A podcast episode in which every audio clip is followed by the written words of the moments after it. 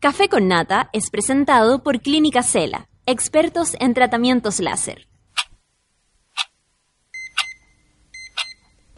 Cuando despiertas en otra sintonía, ves las cosas que otros no ven. Si a veces sientes que estás viviendo en Mordor, o como diría mi abuelita, te sientes como chancho en misa, este es tu lugar. Bienvenido al grupo de contención más diverso de la historia. Para entrar, solo debes entregarte a escuchar al resto, participar a tu manera, reírte fuerte y comprometerte para buscar más misioneros para la comunidad. Agarra tu taza y sírvete un buen café con nata. Que ya está aquí nuestra guía espiritual, Natalia Valdebenito. Hola, eso, nos vamos escuchando, nos vamos haciendo más amigos y más amigas. ¿Cómo se encuentran, monas? ¿Cómo están, monos? ¿Cómo va la pega? ¿Cómo va el día laboral? ¿Cómo va ese viernes? ¿Algún plan para hoy día? ¿Algún? Yo tengo planes. Tengo el plan de juntarme con mi amigo César. César, por supuesto, Ciudad Cola, ustedes lo saben, las gansas eh, que no he visto. Oye, eh, estaba pensando hoy día, buscando así como de qué podíamos conversar para iniciar la mañana en esta eh, somera eh, editorial que podemos llegar a hacer, porque, porque quién es una, claro. El otro día, a propósito, eh, me encontré face to face con Fernando Paulsen.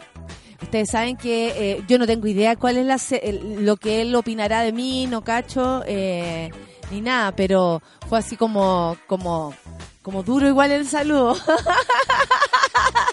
como, hola, hola. Y los dos así como, yo sé que no estoy, yo también. Yo no sé si él en realidad eh, cacha, no tengo idea. Pero le cuento, aquí estamos en el Café con Nata todas las mañanas de 9 a 11, en vivo y en directo, y en el podcast lo pueden encontrar. Hay mucha gente que nos escucha en el podcast, hay mucha gente que nos escucha en diferentes lugares. Por ejemplo, eh, en la agencia te escuchamos. Yo no sé muy bien a qué se refieren con eso, pero eh, quiere decir que nos escuchan en voz alta. ¡Oh, qué heavy! El otro día una mona dijo, puse en voz alta el programa y no todos están preparados. ¡Ay! Como si me... puede ser eso, ¿ah? Puede ser. Eh, igual, eh, si ustedes lo piensan, más que preparados son los códigos. Ayer sucedió algo así. Resulta que eh, me encantó ver cómo cada uno de los monos, eh, voluntariamente también, se ponen eh, a la defensiva y, y yo lo digo de manera eh, positiva, ¿ya? No, no lo piensen a la defensiva como como, como saltones, como, como saltar por cualquier cosa, sin, sin una explicación, sin un trasfondo. Eh, un, un tipo desubicado eh, llega y pone algo respecto a, algo físico. Yo después no pude leer porque al parecer el tipo había borrado el mensaje. Y, y yo no sé si tiene que ver conmigo, con otra persona, no tengo idea y la verdad no me interesa. Ese detalle no me interesa. Porque no quiero ni repetir, si dijo alguna estupidez, no quiero ni repetirla. Pero me llamó mucho la atención cómo las monas y los monos se cuadran de una manera muy solidaria, debo decirles, pero también respecto a los códigos que vamos teniendo. Eh, creo que aquí hemos hecho un trabajo, y lo digo de manera súper personal también, por no, no por no por eh, ir midiéndose respecto a las opiniones, sino que reconocer cuando una opinión es de verdad una opinión y puede intervenir y puede servir para algo, como cuando es un comentario al voleo, estúpido, ridículo, o cuando queremos echar el pelo y reírnos un rato, o cuando alguien realmente se quiere eh, pasar de listo y ofender. Porque eh, al hablar de datos físicos de alguien, eh, si no en, en positivo, lamentablemente es ofender.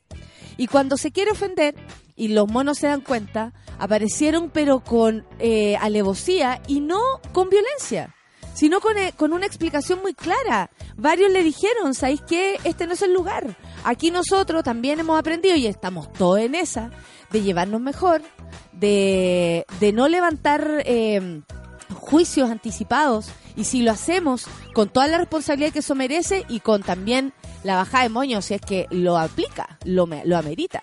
Entonces, eh, me parece que juntos, las monas, los monos, quienes escuchan el programa y quienes lo hacemos, eh, vamos comprendiendo el, el, esta nueva forma que, podré, que podemos tener de relacionarnos, donde el cómo yo sea físicamente, el cómo sea yo, a ti no te importa. Y, así como citando a la gran Rosa Espinosa, tiene toda la razón. ¿Qué te importa cómo sea yo? y, lo, y lo resume en una frase muy certera eh, y muy especial. Entonces, eh, y por ahí va. Yo creo que estamos todos primero en reconocimiento de cada uno, de cada una, de, de decir, esto me gusta de mí, esto no me gusta, eh, lo quiero cambiar, pero para mejor. Y, y cuando tengo un defecto que a lo mejor antes odiaba, ahora ya lo empiezo no a querer, porque es muy complicado querer las diferencias o, o, lo que sea, sino que a respetarme por sobre todas las cosas, entonces no permitir que nadie nos falte el respeto, ni a mí ni a nadie. Yo les agradezco de verdad a, todas las monas, a todos los monos que estamos haciendo este esfuerzo eh, de llevarnos de nuevo, de ser de nuevo unos seres humanos adultos, a, otros más jóvenes, los agarró esta ola de, de sentido común. Y, y, yo la verdad no puedo más que agradecerles a ustedes que se cuadren con nosotros, que sean así, tan reflexivos, eh, tan eh, con tanta paciencia. Hay cosas que se heredan. la paciencia para quien no entiende al, al principio. Y por supuesto, cómo no, el que nos defiendan, el que nos quieran, el que nos, no, nos crean y, y, comprendan que finalmente estamos todos y todas en esto.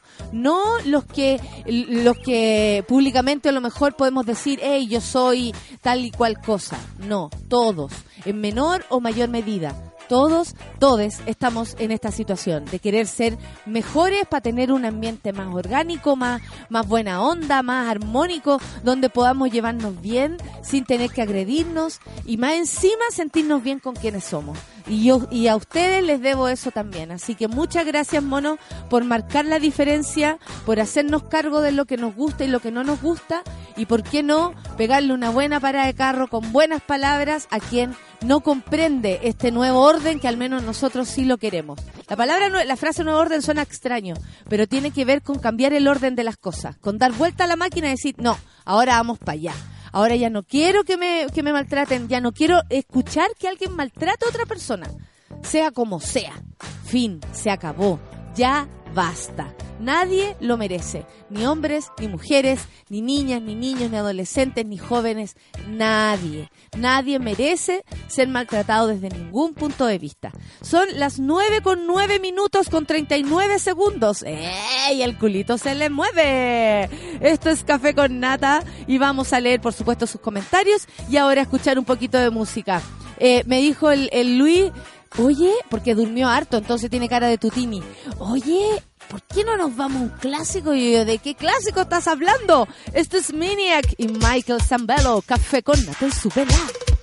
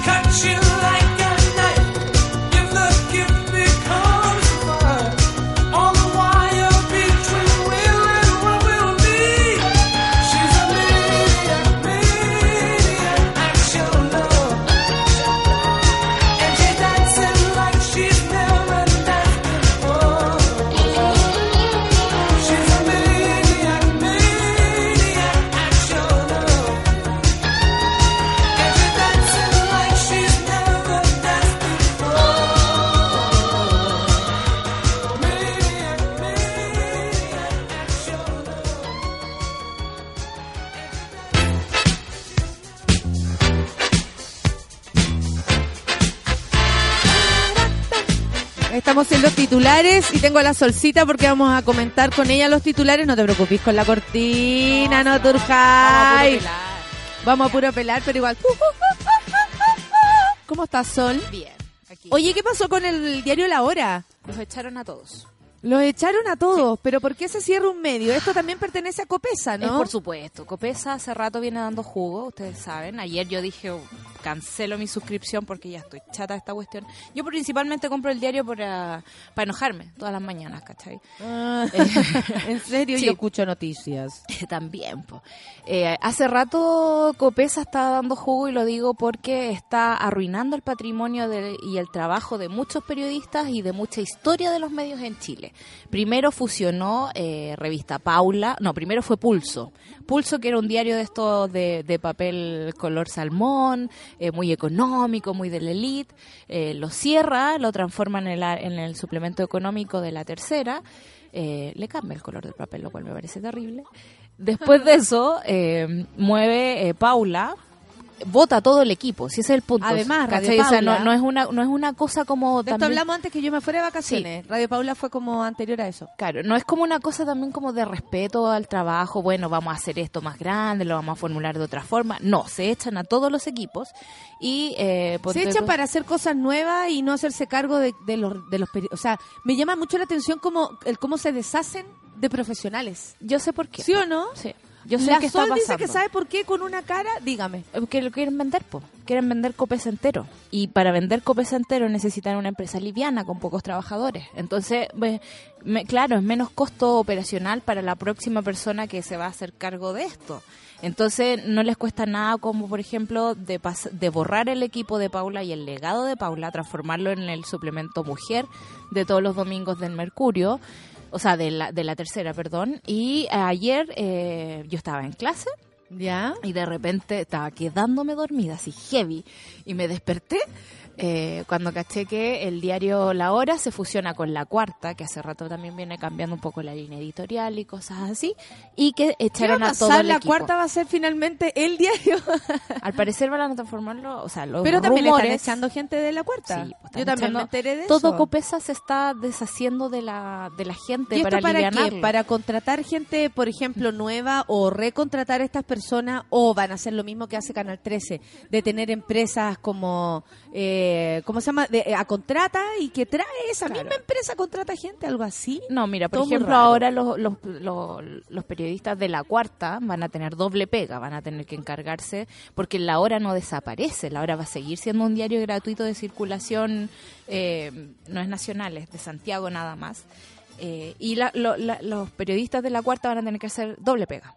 Más que nada. Es una precarización extrema del trabajo.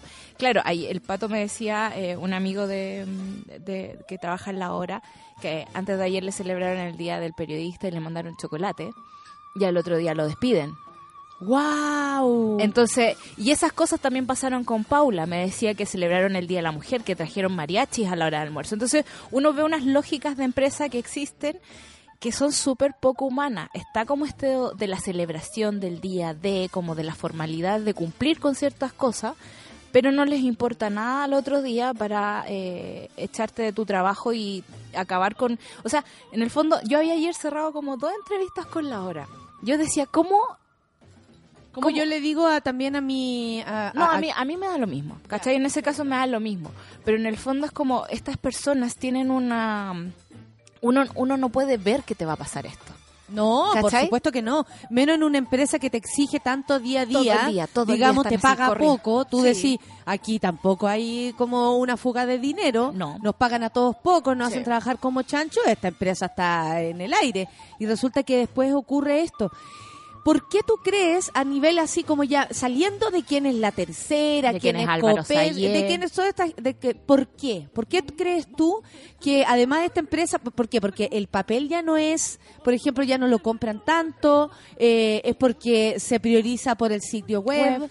que en el caso, ponte tú, del, del EMOL, no es así, porque No. el sitio eh, web de EMOL está hecho para que tú no lo leas. Exactamente. ¿Cachai? Está, está mal hecho para que tú no lo leas. Y De hecho, mandaron al Edward Chico a estudiar a New York Times, que es como el- lo mejor que hay para transformarlo después en Emol. Es una cosa Pero impresionante. decían que también es, la- eh, es el plan para que la gente siga comprando el papel. eh, bueno, cada empresa sabrá cómo, cómo hace sus cosas. Pero ¿qué crees tú que está pasando como a nivel de medios en Chile que esto ocurre?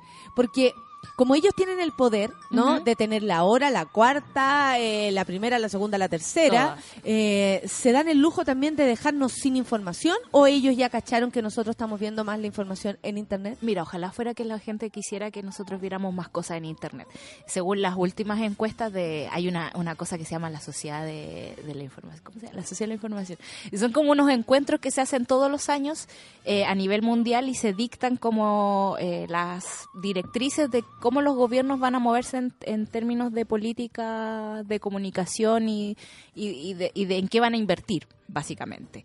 Eh, dentro de esos estudios se dice que Chile es el país que más... eh, recibe información, no la busca. Por ejemplo, yo, Soledad Abarca, soy una mujer curiosa, entonces yo en la mañana me meto al New York Times, me meto a la cuarta, me meto al Twitter, me meto a todas partes y busco la información que yo quiero leer. Pero mi mamá, por ejemplo, eh, se entera de todas las noticias por su Facebook. Por lo tanto, el algoritmo decide por ella. Ella no decide por su información. Perfecto. Y eso en Chile se está pero estrujando al máximo. Yo me preguntaba hace un par de, de meses por qué ponte tú culto en la tercera, que podría ser- es un depositorio de todas las cosas que aparecen en papel, las tiran a la web y las transforman en algo bonito y dicen, ah, somos culto. Pero es la misma tontería del papel. Eh, ¿Por qué no tiene un buscador? Tú no puedes buscar una noticia, tienes que leer solo lo que está en portada. Ah, hoy hay lugares que no tienen buscador. ¿No tienen buscador? ¿Por qué no tienen buscador? Y yo así, obvio que yo no sé porque soy tan tonta, no encuentro el buscador. Y yo lo busco, lo busco, lo busco, busco el buscador. también. Porque a mí me encanta el archivo, tú sabes, yo tengo pasión por el archivo. ¿Por qué lo hacen? Porque necesitan que la gente lea lo que está en portada. Lo que ellos quieren que Claro. tú sepas. Y yo creo que de verdad, ayer dije, esta cuestión ya no está siendo una cosa solo de mercado. De verdad no quieren que nos informemos, no quieren que haya trabajadores eh, periodistas haciendo su pega bien, quieren precarizar su trabajo y cuando te precarizan tu trabajo tú no tienes tiempo para hacer aguja, pues, ¿cachai? Entonces, Y además un trabajo que re- eh, requiere eh, una lucidez Sí. y una conexión con el mundo, no es una eh, como ya se van saliendo las tapas de café, Claro. Eh, del, ¿cachai? O las tapas de, no hacemos envases. Claro. Por más que ese, ese trabajo sea igual de necesario. No hacemos en base en que la máquina da- le da. No, aquí se necesita reflexionar, tener Claro. a personas pillas, vivas, Sí. buscando noticias, queriendo decirle cosas a la gente. O sea, no gente muerta, digamos. Claro. No, no personas que eh, irían a hacer un trabajo eh, mecánico, Claro, por ejemplo. no, no, la mecánica mata el periodismo. Y incluso en lugares como tan fachos como esto, porque digámoslo, el diario La Tercera hizo su fortuna porque Pinochet le pasó, el resto del diario le pagó la deuda a Álvaro Sayé y Álvaro Sayé pudo empezar a profitar de él. Eh, eh, son lugares eh, súper de derecha, con una agenda súper clara, e incluso ahí los periodistas, sabiendo que están en ese lugar, pueden ser aguja, pueden meter su pauta en la esquina del diario. A nosotros nos enseñaron un poquito de periodismo guerrilla, es como trata de que no te echen, pero trata también de meter las cosas que son Qué importantes. difícil. Es muy difícil, por eso es un arte que necesita un poquito de tiempo y un poquito de reflexión. El periodismo no es una cosa mecánica, es una cosa muy bonita. A mí me da mucha pena cuando la profesión, digamos, y el oficio se denosta tanto, porque en realidad eh, cuando está bien hecho es una, es una labor pública Y es, y es una y, y es una ayuda para la gente. para, la para que tú tomes Y mejores gracias a eso, por ejemplo, nos estamos enterando de cosas tan terribles como que la Corte Suprema decidió rebajar la condena de 26 años de cárcel que in- a inicios de mayo el Tribunal Oral de, en el lo penal de Coyhaique impuso a Mauricio Ortega, expareja de Navidad Rifo. O sea, ese es el país en el que vivimos. Se bajan los medios, se bajan las penas a quienes agreden a otros. Bueno, la según justicia se no es igual para todos. la Sala Penal de la Corte Suprema, integrada por los ministros Milton Juica, Carlos Müller, Haroldo Brito, Larberto Cisterna y Jorge Dam, decidió acoger parcialmente el recurso de nulidad, nulidad, presentado por Defensoría Penal Pública en representación de Ortega. Por cuatro votos contra uno en la opinión disidente de Juica, Milton Juica, el, único que no votó a favor de Claro. esto, los jueces acordaron desestimar que la agresión ocurrida el 14 de mayo del 2016 en la capital de la región de Aysén correspondiera a un femicidio frustrado. Es lo que hemos dicho siempre. O sea, cuando eh, eh, aquí la conversación y el impacto fue darnos cuenta que nuestros jueces eh, no consideran un, eh, eh, que alguien te haya querido matar el hecho que te saquen los ojos y Claro. te dejen desangrando en la calle a pleno frío en una localidad como Coyhaique donde los grados bajo cero en la noche es una realidad. Claro. ¿Cachai? O sea, eso no significa que te haya querido matar, No, que este no. animal le haya querido matar, eso no es así, según estos hombres. Sí. Porque hay que decirlo, yo leo puros hombres acá. Sí. O sea, eh, discúlpenme, pero creo que, por supuesto que hay un sesgo. Por motivo, eh, por este motivo reemplazaron la pena asociada a dicho delito por la que corresponde la de lesiones graves en contexto de violencia intrafamiliar. ¿Qué significa en contexto de violencia? ¿Qué significa? ¿Como ¿Qué que lo contiene este, este contexto? Sí, siempre. Hay razones. Claro, eh, y se Hay antecedentes, como que ella también tuviera un poco de responsabilidad en el caso. Eh, No, en el contexto de violencia familiar significa que la mujer eh, es un objeto eh, de agresión siempre y cuando esté en, eh, en este marco familiar, que sea tu pareja o que sea tu esposo. ¿Cachai? Porque si te hacen lo mismo y eres una mujer soltera, ponte tú como yo, eh, no entra, digamos, en esta tipificación del delito de... Mira, así es la cosa. Eh, acá, eh, bueno, yo les puedo relatar una vez más lo que pasó, ustedes ya lo conocen. El acto de golpear a la víctima en su cabeza en reiteradas oportunidades al punto de dejarla con lesiones que, de no mediar eh, intervención médica y oportuna, le hubieran provocado la muerte, constituye una acción objetivamente idónea para provocar la muerte de una persona, revestida de una inten- intencionalidad homicida. Eso se ve en los párrafos, dice acá, de la primera instancia. Y eso es lo que se revirtió. Porque los magistrados del máximo tribunal, o sea, gente que ha estudiado, hombres que se supone podemos, tenemos que más encima dejar nuestra como vida en sus manos, en ¿no? No estuvieron de acuerdo al recalificar la golpiza como delito de lesiones graves en contexto de violencia familiar. Provocan el efecto de rebajar la pena del femicidio frustrado desde los 12 años a 180 días, Sí. aún en torno a los 4 años en la cárcel. Como consecuencia de esto, Ortega pasará 8 años menos en prisión que lo determinado en el juicio que lo condenó. Yo digo, incluso mediáticamente estos son malos, idiotas, ¿qué? Sí. O sea, discúlpenme, yo sé que son los, lo- los jueces de la Corte Suprema, no sé qué puede, qué- qué me puede pasar a mí o a cualquiera que diga esta gente es idiota.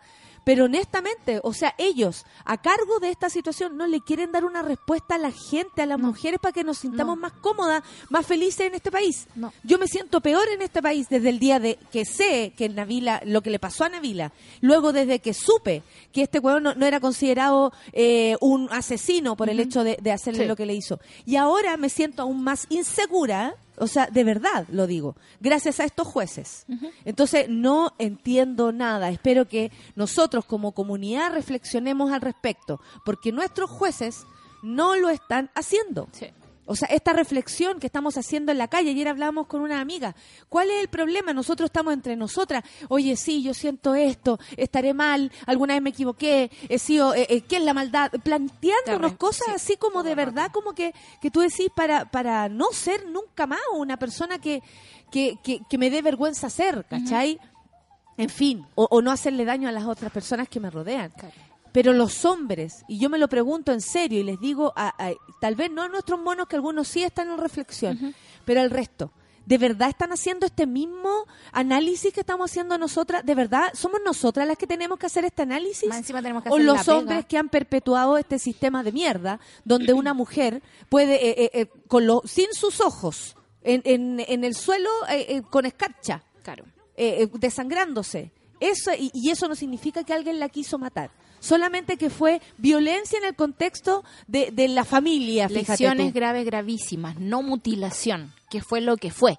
Ella ¿Cachai? está mutilada. Está ella no mutilada, ve desde ese pero de- minuto. De, acuerdo a la ley, ella no está mutilada, sino que fue una lesión grave gravísima. Escuchen en nuestro en nuestro Sección de podcast. en nuestra sección de, po- de podcast este eh, no- radio documental que, que hizo Sube la Radio que hicieron nuestras compañeras que hicieron acá eh, la Clau, la Sol y todos aquellos que trabajaron el negro por supuesto eh, escúchenlo porque ahí es donde eh, escúchenlo es para es, es solo para oír lo bajan son se van a tomar unos minutos de su tiempo y van a entender que lo que estamos diciendo y que lo que propinaron esta persona es injusticia, Sí. no justicia No, frente a, una, a un ser humano eh, atroz que más encima le echó la culpa a Navila Claro. y la trató de weona en el magistrado ahí en, En- la ahí. sala.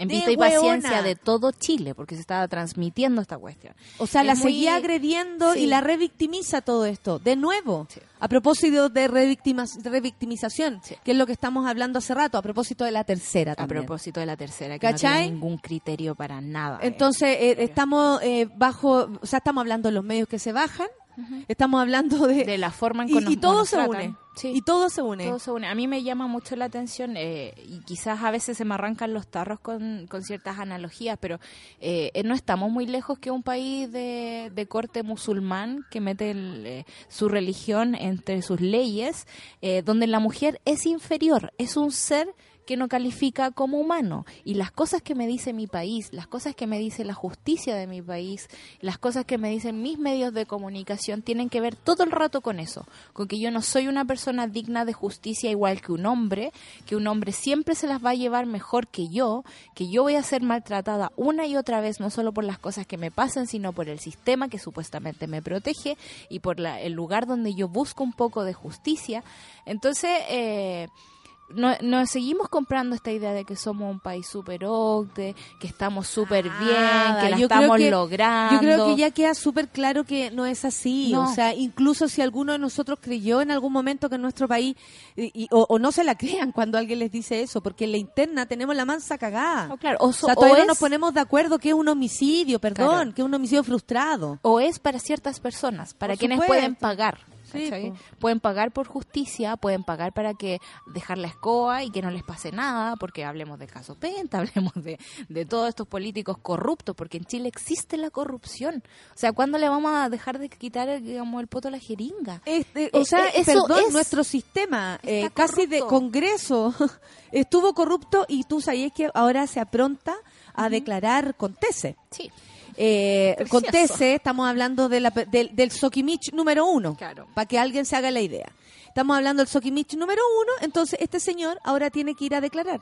Resulta que eh, Contese ha tirado sus dardos de decir, oigan, ¿saben qué? No estoy muy cómodo con esta situación. y bueno, y si yo no estoy cómodo, parece que van a tener que subir los precios.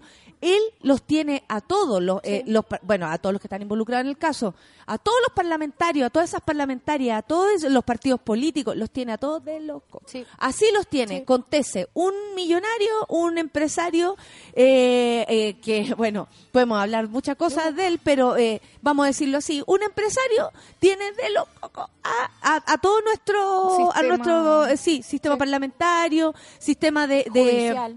judicial. Porque si no quieren no lo van a transmitir, digamos, no va a ser información no, pública. sí creo que hay que hacerlo. Sí, creo pero- que van a tener que hacer que están haciendo el chanchullo. Yo quiero ver Yo también, pues sí, cuando vimos a Adela, ¿no? Cuando vimos o sea, toda esta gente ser formalizada fue un día precioso. Yo recuerdo ese momento, estaba en la carretera y, y lo puse en mi celular para verlo. Yo lo dije en el festival. Me di el gusto de decirlo, de recordarlo. Sí. Los Delano, los Lavín. Pero la fe pública está siendo violada. Y eso Absolutamente. es... eh, estamos, estamos siendo sobrepasados por, o sea, yo creo que ahora estamos viendo el mecanismo en cómo nos han Sí. hecho callar, en cómo nos han mentido, en cómo han dejado libre asesinos como Ortega, Cómo en nos han endeudado. eh, eh, cómo nos han endeudado, cómo estamos viendo toda la trastienda. Sí. Por lo mismo, espero que sirva para llegar a las próximas elecciones con la cabeza más clara. Claro. ¿Cachai? Con la cabeza más clara de decir, yo, esto signi- o sea, que salga un empresario presidente, eh, es No lo es que está menor, pasando, no es no es menor, menor. no es menor. Hagan la lectura, por favor. O sea, y Santelices comprando acciones de sonda y haciendo... está hoyo. Santelices va a tener que, yo creo que él va a pedir salir. Yo espero que sí, pase. si lo están, a- lo están No arrinconando. soy tan optimista. ¿Qué queréis que No, te sí, no, pero, Porque pero este- igual, pero todos sí. sabemos que el ministro de, de, de, de- perdón, el ministro de medicina, ¿cierto? No, de salud. De salud, el ministro de salud es un tipo que no tiene por dónde estar en ese lugar. Ahí sabemos, y lo dejamos aquí claro para quienes nos escuchan, que el ministro de salud está ahí solo porque el presidente insiste en que esté ahí. Sí. ¿Cachai? Porque eh, ya se equivocó con la Contraloría con el protocolo que hizo eh, por la ley de aborto. Ya se equivocó. Por mucho que no se haya desestimado, que a él no lo hayan Claro. sacado, él se equivocó y la Contraloría dijo que esto era ilegal. Y un ministro no puede hacer algo ilegal. ha hecho dos cosas ilegales, porque lo que hizo ahora también es ilegal. No puede comprar acciones así, no puede no informarlas, no ¿Cuándo puede... la compró? Hay dos fechas. Hay ahora en marzo de este año y hay Estamos una... hablando del ministro Santelice, ministro de Salud. Por si de acaso alguien se lo pregunta, porque sí, no pasamos a otro tema. El Somos rep- así de, de Eh, habilosos. claro. el, el reportaje dice que fue. Oye, en pero marzo de espérate, este vamos a escuchar radio y vamos. así busca, o sea, perdón, vamos a escuchar radio. Vamos, la, a la escuchar radio de música. verdad, la radio de verdad. Vamos a escuchar radio, eh, no, vamos a escuchar música para que bajemos bien la noticia porque tenemos que comentar eso y muchas cosas más. ¿Ya te parece? Para que tomemos un airecito. Javier Amena y Espejo, aquí en la radio, en la suela, café con nata.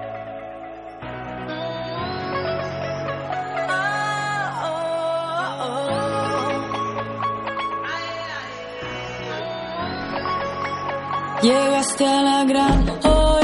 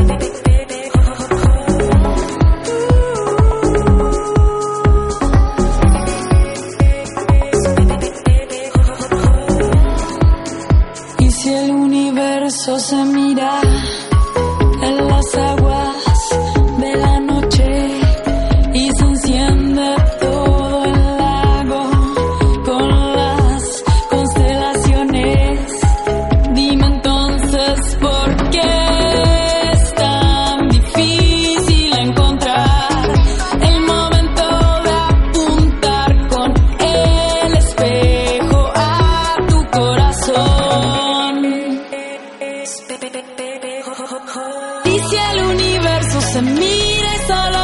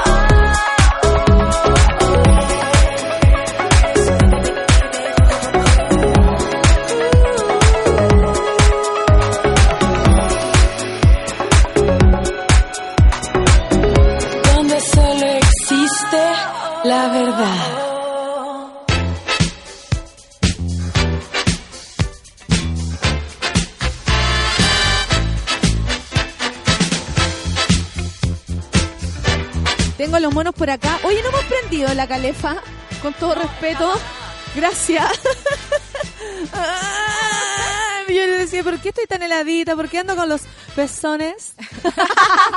Ya nos acostumbramos a la buena vida. Es que nos acostumbramos a la buena vida y ahora estamos todas así rayando las paredes con los pezones de frío. Dios, esa imagen. Ay, ay, ay, ay, ay, desde incitación a...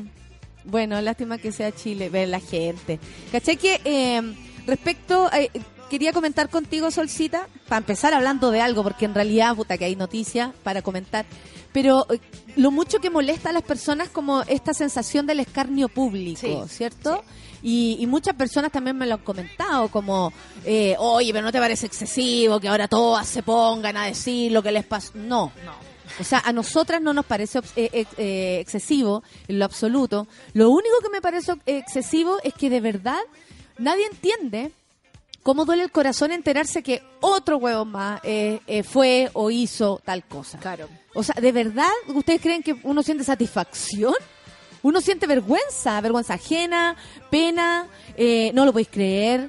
Te, se te baja un, un- alguien que a lo mejor te caía bien o, o- lo admiraba y no sé por su trabajo, en el caso de tantos, ¿no? De Sí. músicos, de todos involucrados en la, en la cochina. Pero de verdad les aburre más eso que lo que realmente pasa. Sí. Que la gente lo diga les aburre mucho más de que esto ocurra. O sea, vamos a seguir negando que esto pasa entonces. Eso es lo que le gusta a la gente, que, que la víctima esté escondida, que nadie diga nada. Eh, cuando uno dice todos van a caer, se sienten absolut... Eh, explícale a ella que recién se está haciendo el café. Eh, Que necesita café, yo le voy a Yo te sigo escuchando, pero le voy a dar café. no, no, dice no. La José. La José la, la, la favorita de las chiquillas. Sí. Y, eh, y, y- y le, o sea, finalmente es donde siempre hemos estado. Las Sí. víctimas siempre han estado desde el lado del silencio. Y no lo están haciendo. Siempre, Sí, y le no- recuerdo. No lo están haciendo en un afán de demostrar que fui abusada. Esa es la cuestión que, que el argumento detrás de toda esta molestia. Es como se están tratando de hacer, querer hacer famosas, están eh, como si fuera una agenda paralela. Y la verdad es que todas las víctimas han sido muy generosas en contar su historia para que no ocurra más. Si no es una cuestión así como, ay, lo- eh, como parte del protocolo exponer mi cuestión. No, se expone para que no ocurra. ¿Cachai que la orfelina nos recuerda lo que lo que estábamos hablando a propósito de Ramón Yao? Eh, ayer apareció Ramón diciendo en su Instagram, En su Instagram. eh, como anticipándose a lo que iba a suceder.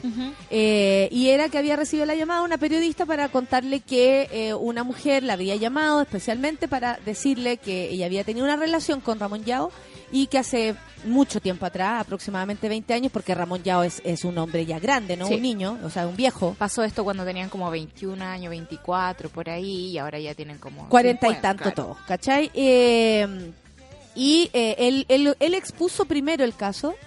Eh, y cuando uno leía esto era como mucha gente antes de saber incluso a qué se refería era como Ramón yo te creo yo te entiendo Ramón qué bueno que haces esto bueno porque sí el escarnio público Ramón. Ramón. Eh, Ramón la expareja Ramón tú no eres así y la wea. Eh, ojalá Ramón hoy no sea así. Claro, de hecho yo sea, su incluso le podría creer que hoy Claro, no su es así. declaración era bastante... ah, eh, claro, no era como el resto de las otras declaraciones. Habló de drogas, habló, habló como de, de concreto, así sí. como si en realidad nos pegamos, él habló de algo mucho más Menor de lo que... menor hablamos. y eh, como de igual igual, como Claro. que había sido una, una, una, pelea cosa mutua. casi. Hablaba en plural todo el rato. Claro, de cuerpo Sí. a cuerpo, de dos personas. Eh, pero más tarde, en el desconcierto, nos enteramos a través de, de, de una nota, de esta nota, Sí. de la cual había sido advertido él, eh, Con un manso titular, decía. que el caso era mucho más profundo y ahí uno dice, oye, pero si han pasado 20 años, ¿no? Eh, que es una cosa que se pone como en la palestra, como, eh, disculpa, pero ¿nos importa algo que ocurrió hace 20 años? La verdad es que... a la víctima le va a importar siempre. Sí. El dolor no prescribe. No. Los recuerdos están intactos. Y, y, y yo podría incluso, eh, o sea, por ejemplo, de, de cosas que a mí me han ocurrido, a mí me, me pasaron en algún momento. Podría dar, eh, podría decir hasta cómo olía el lugar. Podría decir hasta cómo estaba decorado la pieza en la que yo estaba en el momento que. Y Podría que decir olor, incluso hasta qué ropa tenía puesta. ¿Cachai o no? O sea, el recuerdo, cuando has vivido algo traumático, eh, no, no se borra tan fácilmente y por lo demás modifica tu vida para siempre. Entonces es imposible que una mujer, aunque hayan pasado 20 años, olvide todo lo que ha ocurrido. Y aún más, ¿por qué pasa esto con las personas conocidas? Como para ir reflexionando. Porque de la persona conocida vemos cómo puede hablar. Por ejemplo, decir, oh, yo estoy a favor de esto, yo estoy a favor de esto otro. Pronunciarse sobre todo. Es lo que ocurrió, por ejemplo, con el, con el reportaje de, de Nicolás López, que eh, muchas personas eh, pensaron, eh, o sea, como, oye, vamos a hablar y la cuestión, ¿qué, qué vamos a decir? Y finalmente cuando uno lee te encontré con una profundidad, pero realmente grande de parte, o sea, son datos muy terribles lo Sí. que daba, lo que da la, la víctima que, eh, eh, que, que lo expone en el desconcierto.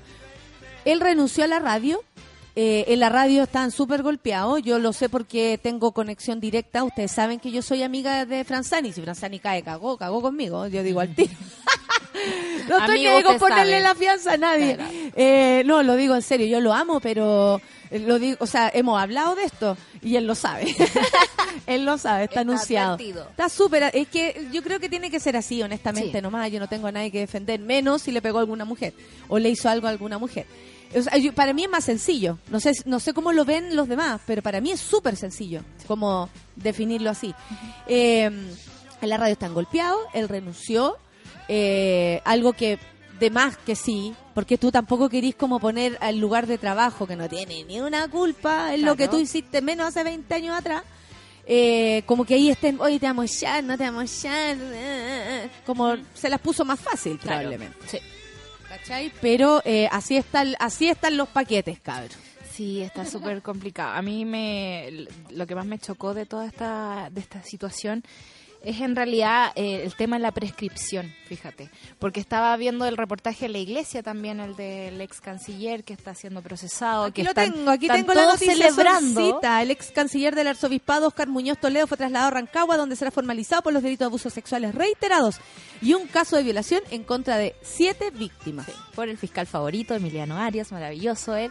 Eh, y están todos muy contentos porque eh, los delitos al parecer no prescriben. Me da mucha cosa, digamos, que tener que ponerme contenta por eso, porque en el fondo el- lo que no ha entendido la justicia chilena es que el dolor y el daño sigue siendo más allá de cinco años. Entonces, claro que eh, esto que pasó hace 20 con Ramón Yao o lo que pasó hace 5 en la iglesia, eh, nos tienen que poner en cuestión. no- las leyes tampoco tienen que ser una cosa como inamovible. Ojalá fuera algo O sea, que por algo pudiéramos tenemos los revisar parlamentarios que también deberían darse cuenta de que la sociedad cambió y que necesitamos otras formas necesitamos actualizar. de, de, de, de, mm, de- conducir esto. Claro, yo pensaba en la micro, ¿a, qué- ¿a quién están protegiendo esta gente? Porque la cosa del- de la prescripción se viene pidiendo hace mucho rato, mucho tiempo. Tiene un activismo súper activo, ¿cachai? Es como, no es una cosa que tiraron una vez y, ah, quedó ahí. No, es una cosa que todos los días le estamos diciendo a nuestros parlamentarios, loco, la prescripción es algo que daña esta situación. La prescripción no es justa con la justicia que Mira la necesitamos. orfelina lo que me dice. Yo tenía 10 años y todavía recuerdo todo con lujo de detalles. ¿Cachai? O sea, Es no, tien- no tiene, el tiempo no significa nada frente al dolor eh, que, que alguien te pudo haber hecho. Eh, comunicado de Ramón está bueno para hacer una clase de violencia de género. Él relativiza, dice la Andrea, es ambivalente, no reconoce la simetría de poder, genera atribuciones externas, eh, o sea, la, eh, habla del alcohol y de la cocaína, Sí. para no responsabilizarse al punto que son cosas que le pasaron y que él, eh, y, y no que él hizo. Claro. Qué buena reflexión, Andrea. De hecho, hoy de nuevo con tu, porque nos sirve para todo. Eh, relativiza, es ambivalente. Bueno, él- él- ella habla de opi- la opinión que tienes con él, pero que podríamos decir con este tuit lo que se ha hecho con todos Sí. los eh, Las declaraciones las de- declaraciones y los testimonios. Relativizar, no reconocer la simetría de poder, o sea, no reconocer que tu cuerpo, por ejemplo, ella, la, la misma Lo dice. lo dice la Lo actriz y dice eh, él es o sea la única diferencia que hay entre un hombre y una mujer es el cuerpo es la Claro. fuerza que en algún momento alguno podría eh, ocupar Sí. en, en- en- en contra del otro genera atribuciones externas es decir le echa la culpa a la, a la coca al copete al, carrete, de la juventud, ¿no? para no responsabilizar al punto que son cosas que le pasaron y no que él hizo fantástico, Andrea, ¿qué más quieres que te diga? Hemos aprendido con tu tweet. Y, y eso es, es el rollo, po. o sea, como naturalizar, relativizar, echarle la culpa a otras cosas y es como, yo no sé, de pronto eh, todo Me- se me puso pasó. raro, todo se puso violento, todo se puso raro. No, nadie se pone violento, tú te pones violento. En esto, a mí me llama mucho la atención esta cuestión de, de, de la cosa común. O sea, una pelea es un abuso de poder. Es alguien con un poco más de fuerza, un poco más de lenguaje, un poco más de algo sobre otra persona. No es como que los dos entramos en esta pelea y entramos en esto. Lo que ella denuncia es precisamente esa simetría. No dice nosotros no teníamos una relación violenta. Dice, siempre él me una- maltrata. Y yo lo quería porque él era encantador. Yo lo consideraba una persona encantadora. Yo sé que pueden ocurrir eh, como lapsus en la vida de la gente. Eh, de verdad. O Sí. sea, o, o decir, ¿sabéis que yo después de esto nunca más, no sé, Claro. mezclo coca con copete? Eh, le, ¿Cachai? Nunca más me junto con cierta persona porque me porto mal. No sé, uno puede Sí. hacer esos cortes. Uno se el puede ser humano está, ¿no? por supuesto, el ser humano está... eh, eh, qué bueno que podemos hacer eso, cambiar, modificarnos, arreglarnos o eh, arruinarlo más. Claro. Pero podemos hacerlo, ¿cachai? Entonces, eh, no sé, eh, es súper grande la discusión más allá de lo que le pasa a Ramón Yao y, Sí. y, y- y a esta persona. Pero me parece súper interesante que ojalá, eh, no por un afán de, de saber las cosas que pasaron, pero que estas cosas se transparenten y se digan, porque como sociedad necesitamos esta discusión, necesitamos presionar para que se cambien las leyes, para que nos protejan de alguna forma, que no sean, no sé, por nuestro cuerpo, nuestra alma, así como un... Es como que estamos en la época de- de los sacrificios humanos. Nue- Nuestra persona está a disposición de los intereses de, cierta parte de la sociedad y nosotros vamos a seguir siendo maltratados, eh, vamos a seguir siendo violentadas, vamos a seguir siendo castigadas por una justicia que no nos considera personas casi. Eh, yo hoy día pensaba así como constitucionalmente, ¿no habrá algún recoveco? Así como decir, todo lo que está pasando en Chile está denigrando a la mitad de la población. Y yo no entiendo cómo eso se justifica en nuestra constitución. Una constitución hecha en dictadura, por supuesto. Total. ¿Cachai? Creo que se cierra perfecto lo que acabas de decir, Sol. Pero es como, no, no, no puedo entender cómo seguimos sosteniendo este sistema. Oye, a propósito de lo que pasó con el ministro, pues, ya que el sistema no, no, no da abasto, esto tiene mucho que ver al respecto. Eh, pasada, pasa, per- perdón, para las 16.30 horas de este jueves estaba concertada una entrevista del medio eh, La Tercera, ¿ah? está súper amigos de nosotros, eh, con el ministro de Salud, Emilio Santelices, con el fin de abordar la controversial, eh, eh, la controversia en torno a las acciones que al menos hasta el miércoles pasado tenía el secretario de Estado en la empresa Sonda, que a su vez sostiene contratos con FONASA y otros servicios dependientes. Esto es lo más raro, o sea, eh, esto es como lo más enjuiciable. Sí, sí. Que sea que él haga negocios con la misma cartera que tiene. Sí. Pero no es, no es raro. Digamos, hay una gran tradición de ministros que hacen negocio con su cartera en el gobierno de, de Piñera. Recordemos a Mañalich, que tenía acciones en la clínica Las Condes, fundador de la cuestión. Entonces, eh, no, no es poco y es ilegal. Que es lo más loco. Entonces, tratar de defender una ilegalidad es lo que a mí me tiene un poco eh, intrigada. Porque, por último, Sebastián Piñera, como buen jefe de empresa que es, podría decir: Esta cuestión me está causando un problema, lo voy a sacar. Ahora, ¿cuál es el, el empeño o cuáles las ganas que tiene de seguir teniéndolo ahí? Eso es lo que me llama la atención. ¿Cachai? Yo creo que es la, es la porfía que ha demostrado siempre, en especial Sebastián Piñera, eh, que ahora no se encuentra en el país, pero en especial él siempre, como de insistir con, con cosas que tú decís, eso es un error, eh, ¿cachai? Esto es un error, esta persona es un error. Me imagino que eh, están pensando en la opinión pública y no quieren dar a, a- a, eh, mostrar, porque han tenido bastantes fracasos en este inicio de gobierno, bastantes. O sea, perdónenme, pero es el inicio más eh, atravesado y, y- y lleno de zancadillas de parte de ellos mismos frente a esta situación. O sea, tiempos mejores mayas, porque de verdad no existe. Eh, y ellos, eh, de alguna manera, yo creo que no quieren mostrar a la opinión pública que se equivocaron Sí. con la elección. Y van a esperar hasta que un día, cuando ya nadie le importe, lo van a Lo sacar van a sacar. Porque saben que lo tienen que sacar. O sea, es un tipo que no está trayendo ninguna buena noticia para el Ministerio de. Salud. Yo no sé si, incluso mediáticamente hablando, no les conviene tenerlo ahí. ¿Cachayo, no? Se como supone que todavía no comprenden eso. Claro, los ministros son como la primera línea de batalla con la opinión pública. Se supone que ellos caen antes que caiga el presidente, pero en realidad más allá de eso aquí hay una responsabilidad política de Sebastián Piñera de tener a este tipo ahí. Bueno, salieron a respaldar, por supuesto, el Ejecutivo, eh, al secretario de Estado. Y en privado admitían que generó molestia el hecho de que Santelices no se hubiese desligado con anterioridad a sus acciones. Probablemente se les mandó un memo Claro. diciéndole a todos, oye, por favor arreglen su juega si tienen... Pueden, pueden transferirlo a su señora, pueden transferirlo a algún familiar, por favor, es- para que no se sepa en la si eso lo Contraloría. hacen. Si eso es, todo el rato. Bueno, eh, y por lo mismo también que no se hubiese advertido antes en la cartera de una situación que figuraba en la propia declaración de intereses del ministro desde que asumió en marzo. Sobre este punto, sin embargo, no todos responsabilizan al ministro, Por sosteniendo supuesto. que no necesariamente era información de la cual debía estar enterado. No, No. pues, al contrario, como no es que nosotros no teníamos que enterarnos de eso. Igual esta gente tiene Esto un- es el siguiente argumento. Eh, esto, Esto es un, falso, es esto que estamos leyendo es falso. Por supuesto, esto es un pelo a la cola. Estas son inversiones que hace mi, mi, mi, mi agente, que hace el, el del grupo Security, creo que no, sí. Corredora de inversiones de Security. Eh, hay tanta plata que dicen, ok, yo te voy a entregar mi patrimonio para que tú inviertas. Yo ni siquiera me voy a enterar en qué diablo lo vaya a gastar. Eh, las inversiones por 40 millones de pesos al ministro Santelices le parece que es un pelo de la cola.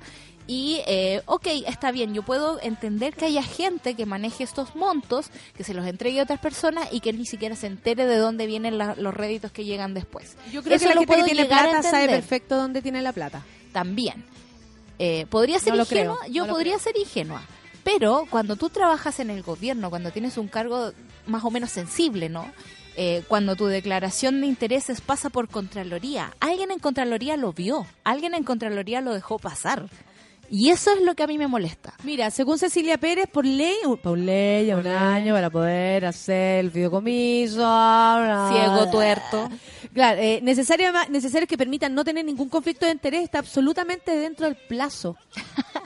O sea, esta, eh, esta- Eh, lo claro. que hizo Cecilia fue eh, como eh, extender el plazo en su mente Claro. ¿cierto? Sí. Para que ellos se desliguen de sus razones, de todo de todas sus platas, cuando él ya estuvo metido en el Congreso hablando eh, a favor de un protocolo ilegal en base a la ley de, de aborto. Discúlpenme, pero si él no tenía, no estaba listo para ser un ministro, no veo qué estaba haciendo ahí, ¿me entendió, Claro, no? Sí, y además que no, tiene, no es una cosa súper como random, tiene absolutamente que ver. Sonda es una empresa que le presta, es una empresa privada que le presta servicios a un servicio público como es FONASA.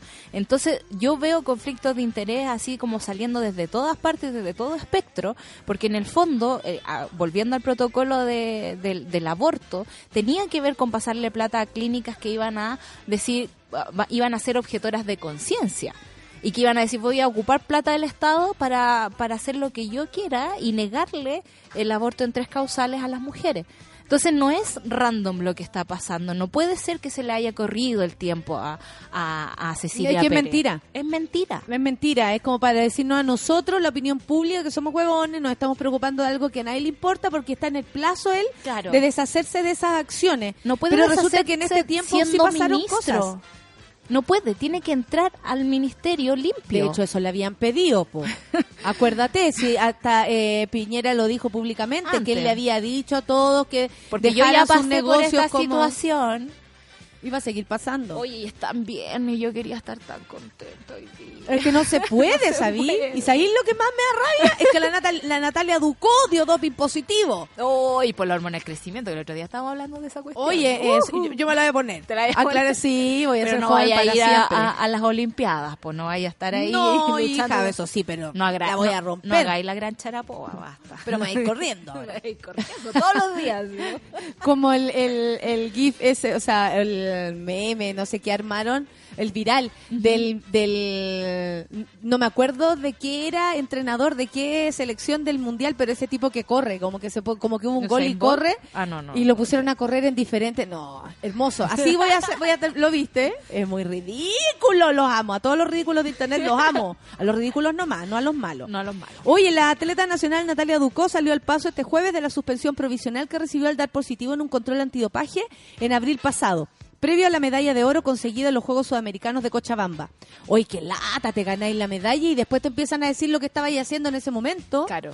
Porque en el fondo entran a competición, les hacen los doping y no necesariamente salen al tiro los, los resultados. Mira, ella misma a través de su cuenta Twitter, eh, la experimentada lista nacional escribió, hoy fui notificada por el CNCD, que debe ser el Consejo Nacional de los que se dopan, Claro.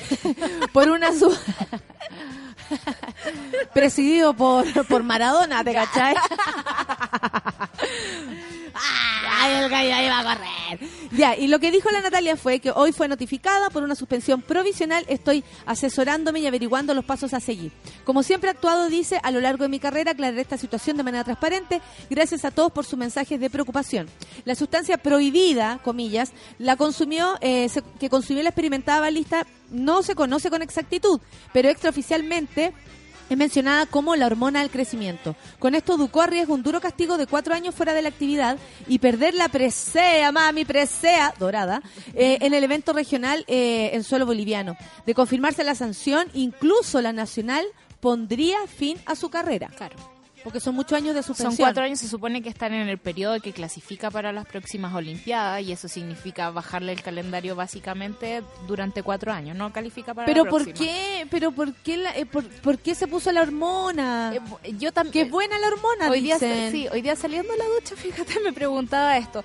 Eh, como uno Te mirás a ti misma, tu cuerpo y Eh, decís, claro, ¿por yo decía, yo- mi, mi cuerpo atlético, ¿no? De- la Eh, hormona del crecimiento. Si yo fuera María Charapova y estuviera ganando todos los Wimbledon y los Roland Garros y cosas así, y entiendo las presiones como de, ya, soy preciosa, maravillosa, mis saques son preciosos y, y tengo que seguir ganando. Pero lo estoy haciendo bien, estoy consiguiéndolo.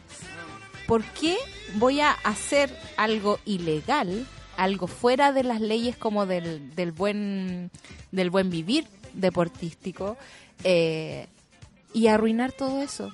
Pero es que, pucha, yo creo que esta gente se, se rodea de otras personas Sí. que tal vez pueden influir. Y por también, un lado. eh, o sea, amiga, yo voy al gimnasio, yo voy al gimnasio y voy bajando el otro día y una, una persona que conozco hace más un rato me pregunta si me hice algo.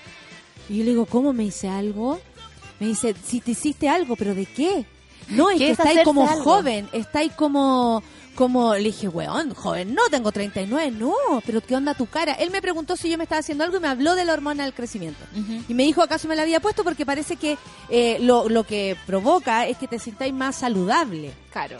No- si te no sé si ¿podéis tiene- competir? Pero claro, pero Claro. no sé si tiene eh, eh, Otros consecuencias, otro efecto en, en tu en tu desempeño, no lo tengo claro. Yo Vamos a averiguarla. Me imagino que sí. Oye, vamos a de- te- ya tenemos a nuestras invitadas acá. preciosas. Eh, bueno, muy contenta porque más encima son de esta gente que no tiene miedo a cantar temprano. No, no. ¿Cachai? Hay gente que acá llega, no, la verdad es que yo no canto. Nacho. Ah, Nacho Vega. Pero me salió como Sabina. Como Alejo y Valentina. Ay, Sabina y el whisky y la coca. Ay, vamos a escuchar a Rosalía con Malamente, Café con Nata en su velá.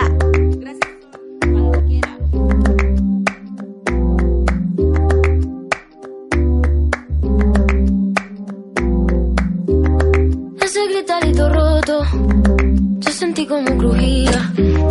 Antes de caerse al suelo, ya sabía que se rompía. Uh, está parpadeando la luz del descansillo. Una voz de la escalera, alguien cruzando el pasillo.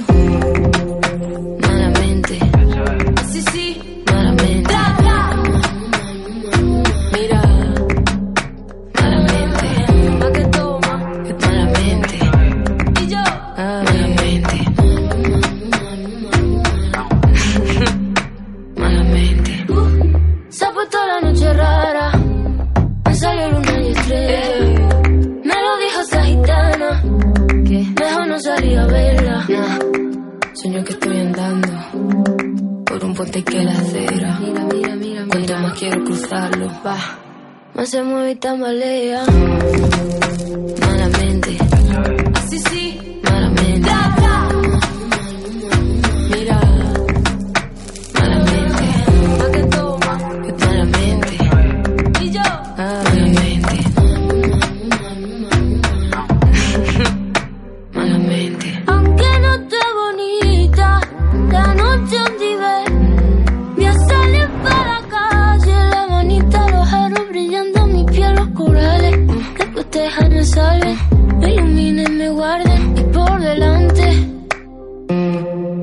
Perder ni un minuto en volver a pensarte.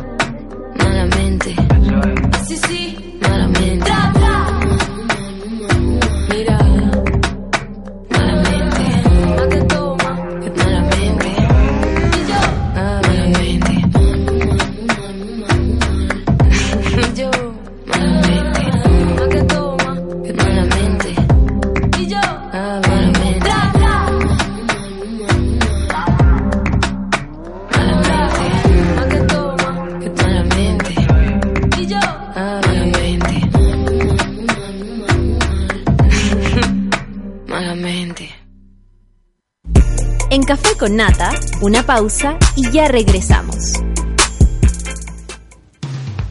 Hoy en Sube la Radio. Tómate un break al mediodía y engaña la tripa junto a Isidora Ursúa y Eleonora Aldea. Porque en Caseritas conversamos, echamos la talla y planeamos un mundo mejor. Siempre con amor. Caseritas, de lunes a viernes al mediodía en Sube la Radio. En otra sintonía.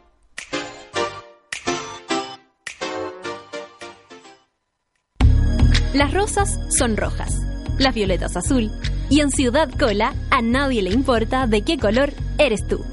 Cada viernes a las 3 de la tarde ven a disfrutar con Cecitar y Luchito de una hora y media de risas, entrevistas, delirio, amor y uniqueness.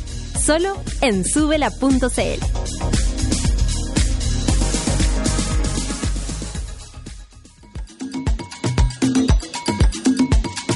Hoy a las 4 y media de la tarde, Fabricio Copano te ayuda a lidiar con ciertas emociones y administrar las paradojas de la vida.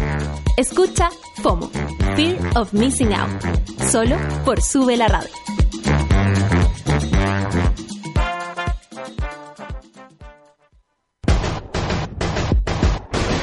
¿Cansado de los bellos encarnados, de gastar tiempo y dinero sin resultados? Ven por tu evaluación gratuita a Clínica Cela y evoluciona tu piel con láser alexandrita. Entra a www.cela.cl. Clínica Cela, 12 años de experiencia en tratamientos láser.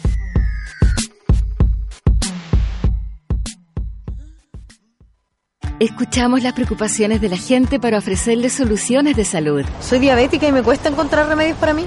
Tengo intolerancia al gluten. Soy no vidente y las cajas son un problema. Cuando hablamos de soluciones, queremos ser integrales, porque hacemos más que medicamentos. Nos preocupamos de contar con productos libres de gluten, sin azúcar y con código braille en sus cajas. Laboratorio Vago, soluciones para tu salud. Esta historia se trata de Daniela Pérez y sus primeras veces. De la primera vez que se enamoró, de la primera vez que entró a trabajar, también de la primera vez que le dijeron que no la querían y de la primera vez que su familia se quebró. Y lo más importante, de cómo encontró el amor. Busca Nanay de Grupo Planeta en todas las librerías del país, porque la primera vez siempre duele.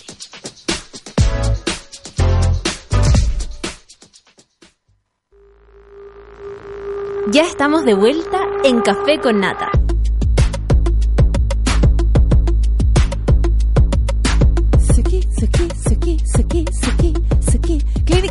Aniversario, así que anda por tu evaluación gratuita por cualquier tratamiento de estética láser a cualquier sucursal de Clínica Cela. Santiago, Viña, Rancagua, di que vas de parte de Radio Subela y Clínica Cela sorteará solo por un mes, por el mes de julio, limpieza facial con peeling ultrasónico entre quienes mencionen a Radio Subela. Ya sabes, www.cela.cl. Solicita tu evaluación, asiste y estarás participando. Clínica Cela, 13 años de experiencia en tratamientos de estética láser. Porque cuando una enfermedad llega a nuestra vida, queremos más que un medicamento, queremos una solución. Y en Laboratorio Vago te damos todo eso con calidad certificada. Laboratorio Vago, soluciones para tu salud. Son las 10 con 7 minutos y yo me encuentro en este lugar con ya amigas. Mira cómo suena. Hasta que tú te me apareciste. Estoy con Yorka y por supuesto con Daniela, pero Yorka, el gran proyecto. Oye, eh, ¿cómo, cómo, cómo, ¿cómo se encuentran? ¿Cómo están? Amigas, las tengo súper de lado, no, no crean que la estoy mirando así como... Despectivamente, por favor. ¿Cómo están? ¿Cómo están las Yorka? Estamos como, estamos como a punto de parir, entonces estamos así como ¿Qué? ¿Por qué? Cuéntame, cuéntame todo. La próxima, bueno, vamos a contar un secretito más rato, así que para que me lo recuerde, Daniela. Eh, sí, pues en- el 17 de agosto lanzamos en vivo nuestro disco nuevo. La verdad es que estamos así como con una bola de piedra corriendo detrás de nosotras y dándole, Los dándole. estrenos son cuáticos. son- y dándolo todo, en verdad. Yo siento que este es como un, un embarazo como de 14 meses, una cosa así, y ya estamos en el proceso, ya tenemos la pieza, la cuna, estamos todos listos esperando que nazca que esta pre- esperando cuestión. que llegue Claro, esperando la que llegue. bendición. Y, y Y también lo siento de repente como un proceso de ya mamá vieja dejando que sus hijos se vayan de la casa.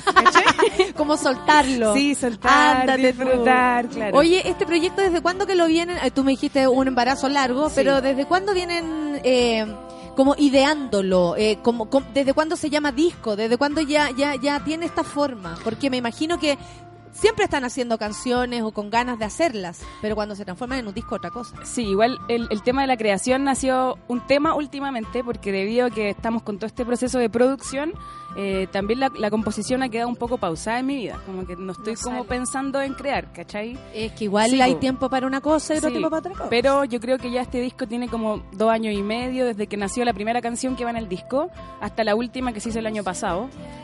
Lleva un año de preproducción desde que empezamos a trabajar en las canciones y más o menos unos cuatro o cinco meses de postproducción, que ha sido todo ya, el disco está acá, mezclando el arte, el disco, son muchas cosas Y paralelas. Desde el principio hasta ahora han cambiado algunas cosas que tú digas así como te acordás que queríamos hacer esto y ahora estamos haciendo esto o, o siempre fue como en un camino súper más coherente de lo que ustedes creían. Yo creo que igual las canciones llegaron a un punto en que cambiaron, porque desde la guitarra con las dos voces a la banda ya son cinco personas trabajando en una canción, pero igual hemos mantenido una línea. Yo creo que el hecho de, de ya hacer un dúo ha hecho que, que esté est- esto ya más marcado, nuestras voces, los arreglitos, ya igual nuestra tercera guitarra tiene ahí más sentido en el disco. Yo creo, no sé si ha cambiado tanto las canciones, porque igual hemos tocado las canciones ya durante un año, como el mismo proceso que hicimos con Imperio, con nuestro disco Sí. anterior.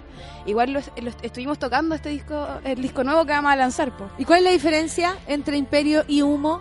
El Uy, color, el yo creo. color. También Yo creo que un- hay una hay un hay un crecimiento igual, hay como uno se rompió, me rompí. Entonces tuve que aprender a coserme, tuve que aprender a, a salir otra vez y la verdad es que ha sido un proceso súper intenso. Creo que utilicé la música igual como un medicamento y yo creo que eso se ve un poco en este disco. ¿A qué te refieres con eso? En que me ayudó un poco a sacarme la- cosas de la cabeza, así como ya me las saco acá y después cada vez que la escucho me acuerdo un poco de cómo estuve ¿Y en sacarla ese sirve para limpiar, para, para Sí, reconciliarse yo con una que sí, misma? ¿Te servido? Sí, sí, porque al final, eh, a modo personal, quizás las canciones como las escribí yo en ese momento, eh, no sé si la hice con esa intención, pero es bacán cuando te sentís tan mal o tan como el Loli y hacía una canción y después escucháis la canción y te sentís bien, a pesar de que la canción habla de algo triste o de algo medio charcha. O Pero- cantarla ya es parte Claro. de, pff, de ir después la- sacando, de sí, pues, la cantáis en un show, la gente te apaña y ya como que de algo fome salen puras cosas positivas y yo siento que esa esa transformación es como un regalo igual. así. Claro, claro, claro. Por eso es, es, como, como un medicamento. es como cuando cachamos por qué estamos haciendo lo que hacemos. Sí. y, y yo siento que... Sí, que, claro, es como para eso era.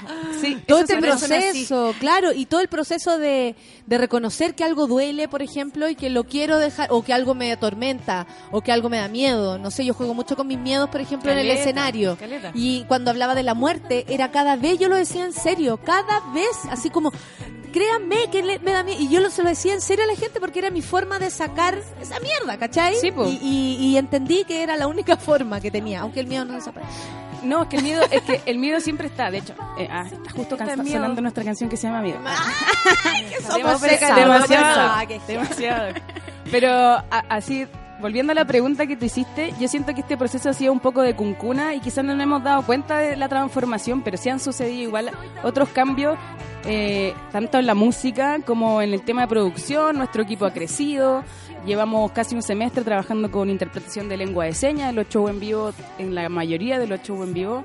Eh, ahora como que uno aprendió a delegar, así a confiar en las otras personas. Yo siento que eso también... eh, Profesionaliza el cuento sí, también todo, sí, ¿no? es una Como- autocrítica igual. Y como, Sí. de, como, no sé, guardarse y estar preocupada de la canción y que eh, la persona que está en la producción se encargue de eso Sí. y tenga esos problemas esa persona. Sí, de repente te uno siente que, que tiene que estar metida en todo y a pesar de que igual estoy metida en todo, como que trato de, de ir soltando ya Lo intentas. decisiones, de no ponerme tan mal. Lo intenta, te dice la hermana. Sí. Así como lo intenta, mi Lo pobre intento, hermana. pero está bien. Intento no transformarme. Y le hace como una nadie así, está todo bien, gordita. No, pero ha sido un camino súper duro como el sacar el disco. Ahora creo que estamos como muy cansadas, pero muy contentas con todo lo que ha salido. El disco está bonito, ya lo Sí, escuchamos. es que caché que nos pasó como todo el rato, es como ya, les vamos a dar esto, les vamos a dar esto, y nosotras, "Eh, eh". no, no se los damos. Ah. Y después como que ya, no nos dan, tenemos que ingeniarnos para llegar a- aquí de otra forma, y estamos llegando y es como, ya, toma, ¿cachai? Como que me ha pasado igual en estos procesos, nos pasó con el lanzamiento Matucana 100, estuvimos todo el primer semestre intentando cerrar la fecha, no se pudo, no se pudo, así como que yo ya soñaba con tocar ahí, ¿cachai? Como que mi maqueta de, me- de mente No, y era ya ahí. se te puso como un objetivo. Sí, te estaba- lo negaron Sí, te... estaba y te fijaste. Sí, obsesionada. De hecho, fui a hablar con la chica, con la Daniela, le Mejor mandé un- un decirle, estoy abrazo. obsesionada sí, con le dije, este ¿sabes que lugar?" estoy obsesionada con este lugar? Y en verdad quiero que confíe en mí, que me di la oportunidad de tocar acá. Ya, sí, Yorka, todo estará bien. Y yo, ya, ok, no me salía la fecha, teníamos un plan B. Y hace menos de un mes como que se nos abrió la posibilidad de ir a tocar ahí, se nos adelantó todo tres semanas. Tres semanas que valen oro, ¿cachai? Entonces es como... Ha sido una locura realmente. ¿Por qué describen el proceso como duro? Tú, Dani, dijiste duro, así como ha sido, ha sido duro, porque... por lo mismo. Ya. Porque eh, de repente uno se propone muchas cosas como para el tema del lanzamiento de la producción del disco y como se te adelanta tres semanas ya un plan que tení para adelanta el estreno, septiembre. Me cago. Sí, po. O Tres sea, semanas. ya está Como la cámara que tiene la chiquilla. me cago. No, se- o sea... O sea, ni siquiera teníamos el disco. Y dijimos, sí. Daniela, eso no se dice. No, da lo mismo. Estaba grabado, todo bien. estaba todo, pero no teníamos el disco listo, po. Entonces, igual eh, ya es un estrés así. El año, pa- eh, eh, siento yo que este año, el año pasado, como para la música, para quienes hacen música, para quienes son, también están en la generación de ustedes, ¿cachai? Eh, y tanto grupo que de pronto apareció con sus nombres, sus cosas, y que, y que veíamos acá llegar a los niños. Yo, por supuesto, soy una señora, pues bueno, o sea, soy una señora vieja, lo digo por de edad más grande que ustedes, y no comparto tal vez esa efervescencia que, como de, de, de vivirla desde adentro, yo la vi desde afuera. Pero también nos vimos como, como abriendo la olla de cosas que no nos gustaban de este mismo grupo de gente, ¿cachai? Que estaba eh, haciendo tocatas, que se estaba notando, cuánto cabro, cuánto ahí, todos haciéndose eh, famoso en sus redes sociales con su música. ¿Y cómo le llega a ustedes? Porque yo me he sentado acá con, muchos músicos y músicas que algunos reconocen haber estado como preocupados y están metidos en la cuestión, tienen una opinión, pero hay N gente que también elige estar afuera y, y verlo como, bueno, yo no he visto nada, entonces yo no vivo nada, entonces a mí no me afecta. ¿Cómo lo viven ustedes? ¿Desde qué punto de vista se paran para, para enfrentarlo, para, para, no sé, cómo les afecta? Nos afecta, pues, como pr- principalmente, o sea, si no nos afectara sería medio como frío, como que uno Hay no gente que no le el afecta, de- por de eso te lata. lo propongo Sí, así. Eh, cuando empezaron a suceder estos destapes, nosotras dentro de todo no, no compartimos tanto con esas bandas, la verdad es que nunca no- nos pasó, pero quizás con otros artistas sí, y nos llegó. A mí me llegó profundamente, por ejemplo, el hecho de ir cachando cómo actuaban ciertas personas que tienen el alcance de estar con menores de edad, estar en un escenario exponiéndose a personas, dando un discurso frente a millones de personas, o no dando un discurso, sino que a veces esos mismos artistas... Eso solapado. así Sí, como- ahí como que me empieza a... Tengo como una cosa en la cabeza que es que yo siento que los artistas igual tenemos que aprovechar un poco el escenario, ¿cachai? No nos podemos hacer los locos. las. Totalmente Onda, siento que si estáis ahí hablándole o cantándole a 100 personas, a 50 personas, no sé, como a lo que sea, sea, y no entregáis, sea, y no entregáis un pequeño mensaje, y como que ya todo esto es muy mi arte, ¿cachai? Ve mi arte, entiéndelo como tú queráis, está súper bien, si esa es tu postura, está súper bien, pero siento que como mujeres, y viendo el momento que estamos pasando, si no nos ponemos los calzones bien, ¿cachai? Como que no entregamos mensaje, estamos desaprovechando un espacio tan importante, una plataforma tan importante. Entonces, cuando empezaron a suceder estas cosas, como que lo primero que hicimos fue una reunión de equipo. Yo también trabajo con hartos chiquillos. Entonces fue como mencionarles, loco, esto está pasando. Y yo les digo al tiro que si alguno de ustedes se manda una cagada, chao, desvinculado de mi proyecto, se van, ¿cachai? Como que... Y la verdad es que...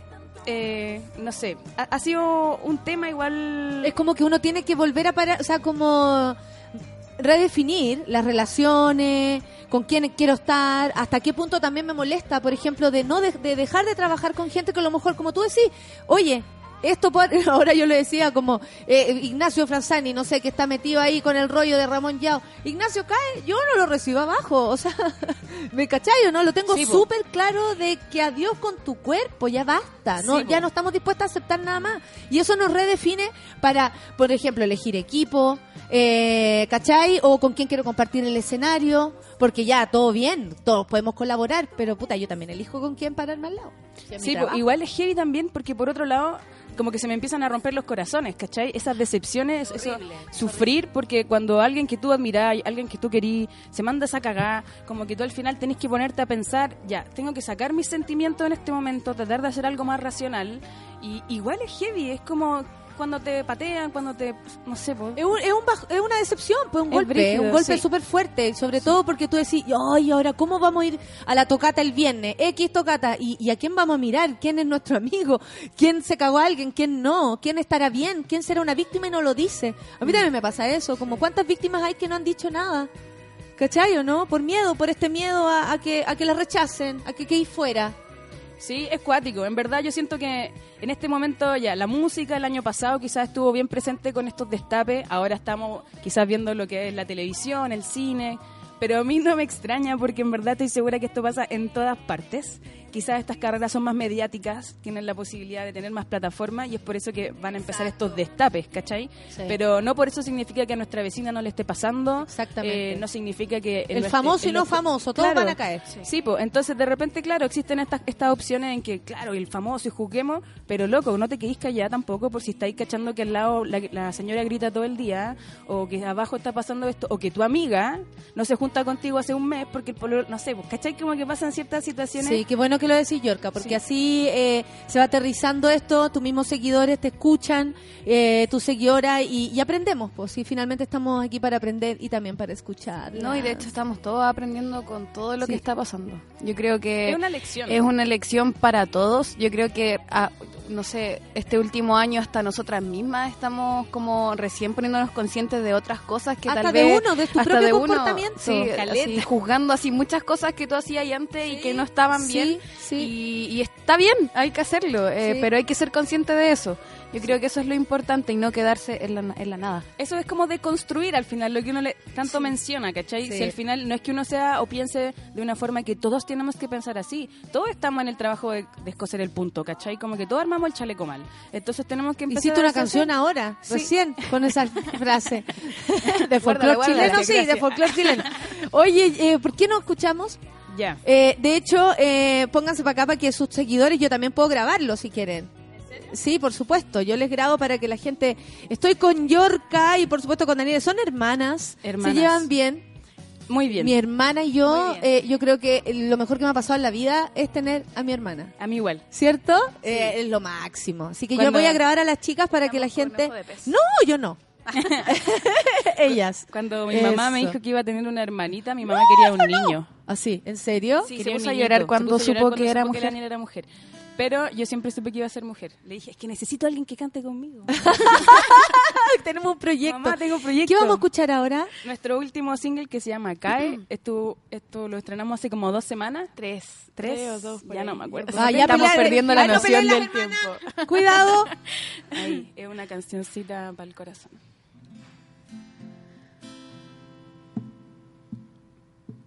Todo estaba bien hasta apareciste otra vez y lo mezclamos todo, revolvimos todo, todo cae, cae, cae. Parece que siento otra vez cómo se revuelve mi querer. Se me inquieta todo, desordena todo,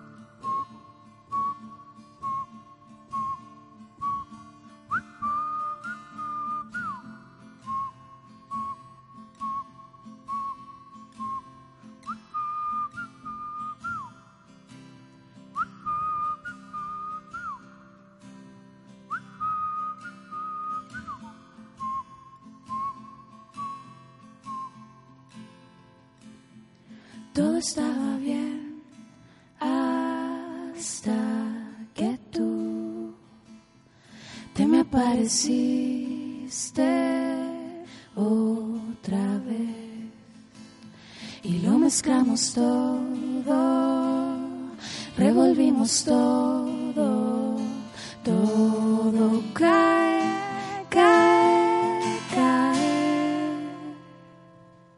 ¡Bravo! ¡Qué maravilla! Muchas gracias. ¡Ay, ¡Qué belleza! La gente está muy feliz. ¡Qué deleite! Es pura, eh, eh, en verdad es pura hermosura sonora, dice el Diego. E Ignacio Caro dice esos juegos de voz entre las dos, aparte las reinas del silbido. Eh, Saluda a mi Yorka, son tan bacanas. Saluda a mi a tata mi tata que me enseña. La Claudia dice, STM, esta canción me manda la super chucha, así como... ¡ah! Sí, a mí igual me mandó nada.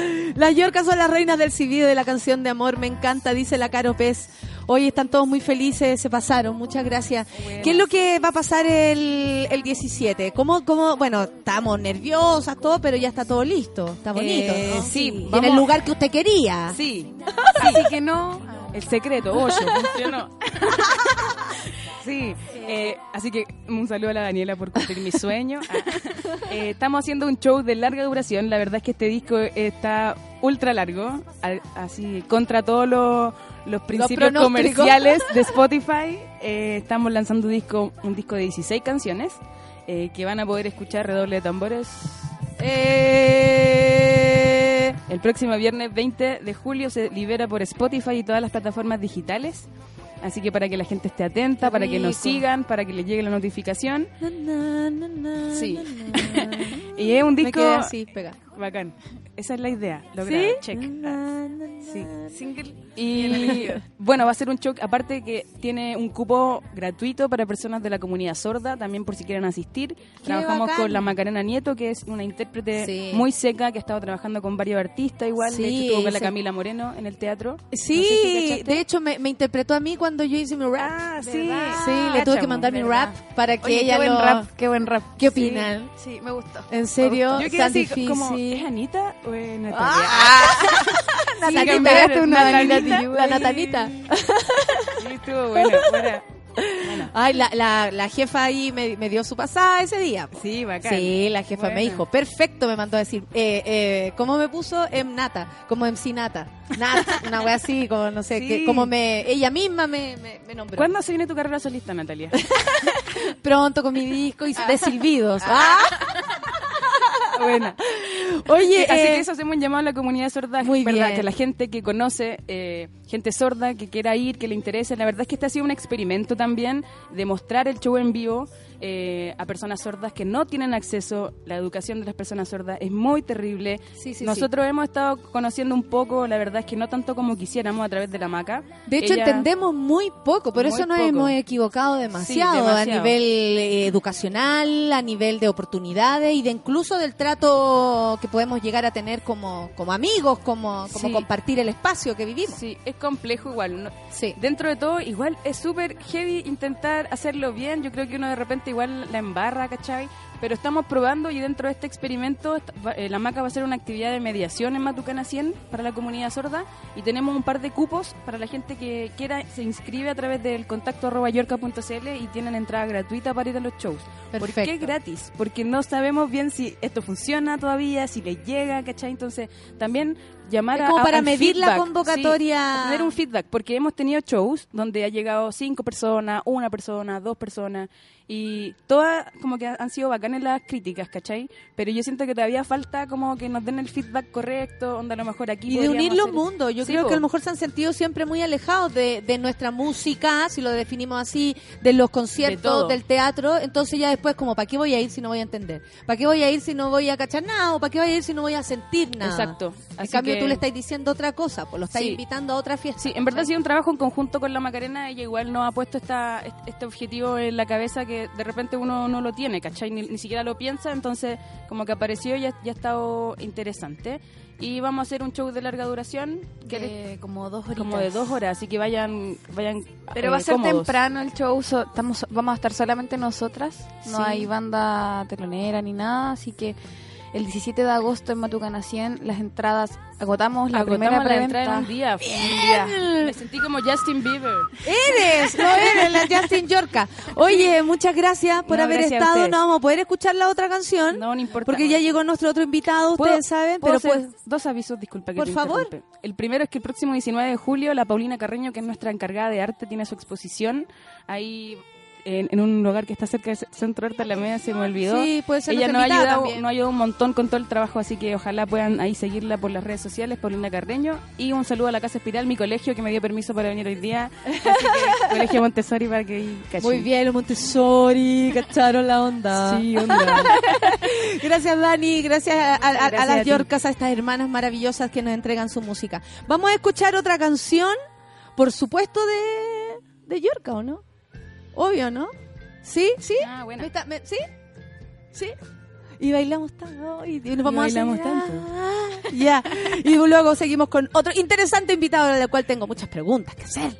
Café con Natenzuela. Dime cuánto vas a tardar en decidirte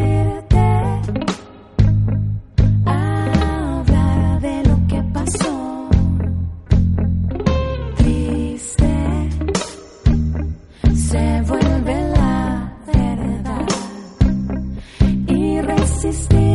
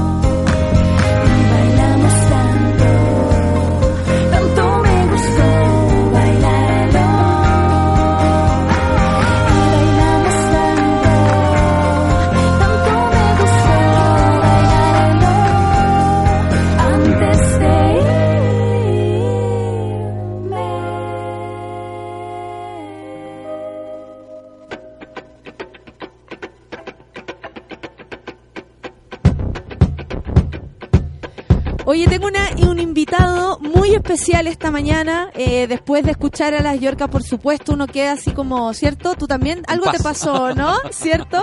Estoy por primera vez en nuestra vida enfrentados en una mesa compartiendo con Benito Baranda. ¿Cómo le va? Presidente ejecutivo de América Solidaria. Muchas gracias, muy bien. Eh, durante junio y julio, América Solidaria está con una campaña, ¿cierto? Eh, que tiene como concepto tu papel en su vida. ¿De qué se trata todo esto? Explícanos así para comprender. Primero, América Solidaria. ¿Tú hace cuánto tiempo perteneces a América Solidaria? A ver, América Solidaria surgió después de un encuentro continental de jóvenes católicos que hubo en Chile Sí, el año acuerdo. 98. Perfecto. Ahí salió América Solidaria con un grupo de jóvenes que se comprometió con Haití, profesionales jóvenes que se fueron a trabajar allá a un consultorio y esto se fue multiplicando en el continente, varios países lo fueron copiando y llevamos ya 15 años, 16 este el año 16 y yo estaba en el grupo original y bueno, pero la verdad es que los fundadores son muchos porque son muchas personas las que han contribuido y, y lo han construido. Y el foco hoy día es trabajar para que los niños y niñas que lo están pasando mal en el continente, eh, que viven en pobreza, ¿no es cierto? En Chile sufren violencia, hay un grupo importante de niños que todavía sigue viviendo en pobreza Sí. y en el continente son 70 millones de niños que viven en pobreza, eh, puedan tener buenos programas sociales. Entonces los profesionales se van a trabajar a esos programas sociales. Y este año lo que quisimos es involucrar a las personas que nos siguen en la historia de Ana. Entonces decir, eh, como diciendo, ¿cuál es tu papel en la historia de los niños del continente? Es como un pretexto para, para meterte a ti en la vida. Para que nos involucremos. Claro, cómo te relacionas con los niños cotidianamente. No necesariamente pobres, también tú vulneras derechos de niños. En Chile, por ejemplo, el 70% de los niños dice ser eh, violentado y eso es transversal en todos los tratos sociales. Sí. Entonces, ¿cómo reconoces la dignidad del otro? Y, y lo hicimos a través de esta historia de Ana, www.historiadeana.cl, eh, que provoca harto. Yo la primera vez que la vi te provoca porque te dice, ¿cuál es tu papel acá? po? Con la vida de ella. De hecho, eso es como lo que estamos haciendo, ¿no? Eh, cuando se habla de desconstrucción o volver a hacerse a sí mismo, mirarse, reconocer, ponte tú, si hemos fallado, si- o cómo queremos hacer las cosas para adelante, tiene que ver con también plantearse un papel en la vida, Claro. en la vida pública, en la calle, en cómo yo también funciono si hay alguna emergencia, o sea, como todo, como, como mi empatía también va Claro, yo vengo ahora ¿no? de una, de una charla y por eso no pude llegar eh, más temprano, perdón. Si no habríamos conversado una hora, Benito, ¿ah? No me alegue a mí. Lo que, lo que ocurre es que estaba con un grupo grande de profesores de cuatro liceos de Santiago que trabajan con jóvenes que vienen de muchas dificultades. El 80% tiene alta vulnerabilidad y los profesores sufren porque no...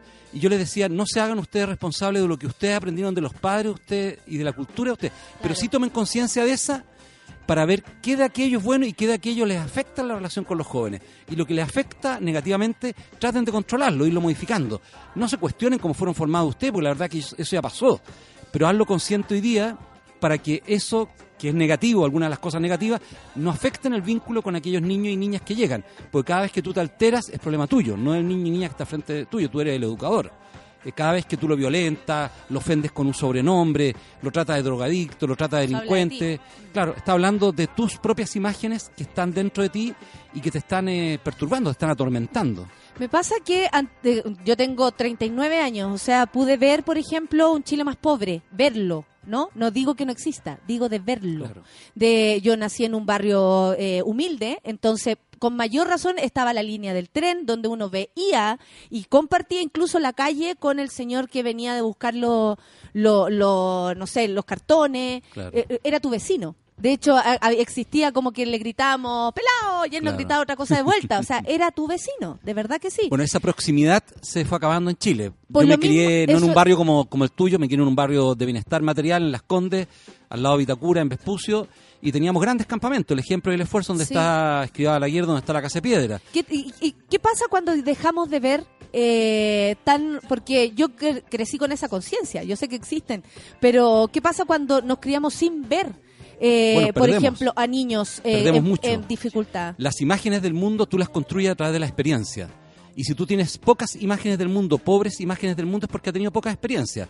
Si tú tienes la pobreza cercana, no viviendo en extrema pobreza, a lo mejor ustedes vivían en pobreza o, o clase media baja, Sí. bueno, pero igual tenías la pobreza cerca. Y eso, la pobreza real de tú, esas personas claro, que tienen y- dificultad para vestirse. y tu imagen del mundo era más amplia. Sí. Y, y tu manera de relacionarte con esas personas era de dignidad. Sí. Hoy día, cuando el problema de las Condes ha surgido, el verdadero problema de las Condes no es las Condes, el verdadero problema es Vitacura. Vitacura rechazó la construcción de vivienda, compró el suelo, armó parque en una comuna que tiene 20 metros cuadrados por habitante. ya de áreas verdes. Y, el, y, en- y tenemos 10 comunas en Santiago Que no tienen que tienen nada. menos de 2 metros cuadrados. Es una comuna que tiene la mayor cantidad de carabineros por habitante de Chile. Eh, la menor cantidad de pobreza de Chile. ¿Quiénes perdieron? No, los pobres perdieron algo, por supuesto. No, no se pudieron ir a Vitacura. Los que más perdieron fueron los habitantes de Vitacura. Su mundo es más pequeñito, sus hijos van a ser más materialistas, van a tener menos imágenes del mundo para poder servir a otros, para reconocer la dignidad de otros, van a ser personas más limitadas, van a tener una discapacidad en el vínculo con otros y van a ser parte de esas personas que tienen desigualdad de trato, que nos decía la Nación Unida el año pasado en el informe de Desiguales. Eh, quien más pierde son los habitantes y las familias de Vitacura al no acoger las familias que las Condes quería llevar a ese paño de suelo que lo van a transformar en parque. ¿Más parques para qué? Podrían destinar parte de esos recursos a hacer parques en los lugares donde no hay parques. Por supuesto. O sea, y claro, y ahí hablamos de que cada comuna casi que es un mundo, se gobierna a sí misma, Claro. deciden y, y como que no tuviera nada que ver Vitacura con el resto de la ciudad. Claro, o las, sea, comunas, las comunas que tienen mayores recursos diste el aportan a un fondo común, pero también tienen muchísimos recursos que podrían ellos también colaborar con otras comunas, por ejemplo, en esto en la construcción de parques. ¿Por qué ese mismo parque que se va a construir ahí no se le ayuda a las comunas del poniente de Santiago que no han terminado el parque de la orilla del río Mapocho para que lo terminen? Por ejemplo, Cerro Navia. Que el alcalde de Vitacura colabore con Cerro Navia para terminar el parque hasta la Claro, final del río Mapocho hasta Vespucio. Y quedaría un parque precioso que uniría las comunas del sector oriente hasta las comunas del sector poniente con un gran parque. Ayer yo hacía esa reflexión porque me llamaba la atención en la mañana. eh, habíamos hablado, o sea, se estaba hablando de las viviendas sociales en Las Condes, luego aparecieron en Peñalolén, ayer Claro, eh, como colgado tres personas, eh, los carabineros y tratando de, de coordinar el, el cuento para que a nadie le pasara nada, pero al mismo tiempo estábamos recibiendo la, eh, la denuncia. Y, y de pronto ah, como que dije, oh este, el problema de vivienda es un, es un problema real en nuestro país y al parecer lo estamos tapando o es parte de las mil y una eh, exigencias que tenemos para sobrevivir mejor. Bueno, lo que pasa es que se tomó una práctica en el periodo de la dictadura y quizás también antes. No, yo, yo en el periodo de la dictadura fui adolescente y joven y adulto. No, y aparte que ahí conocemos como el... el, el- o sea, claro. en ahí se, que se era así. radicó a la gente. Sí, sí. Nosotros vivimos en la comunidad de La Pintana, un sector de campo con mi familia hace 30 años, y al lado nosotros llegamos a trabajar con el Hogar de Cristo allí, está la población del Castillo. En la población del Castillo llegaron las familias del Ejemplo y del Esfuerzo, donde nosotros vivíamos, Lorena vivía en Vitacura, mi esposa, y yo vivía en Las Condes, y teníamos los campamentos al lado. ¿Ya? Y mucha esa gente la veíamos cotidianamente, íbamos al mismo consultorio a vacunarnos, los mismos chiquillos ahí, y estas personas fueron llevadas al castillo.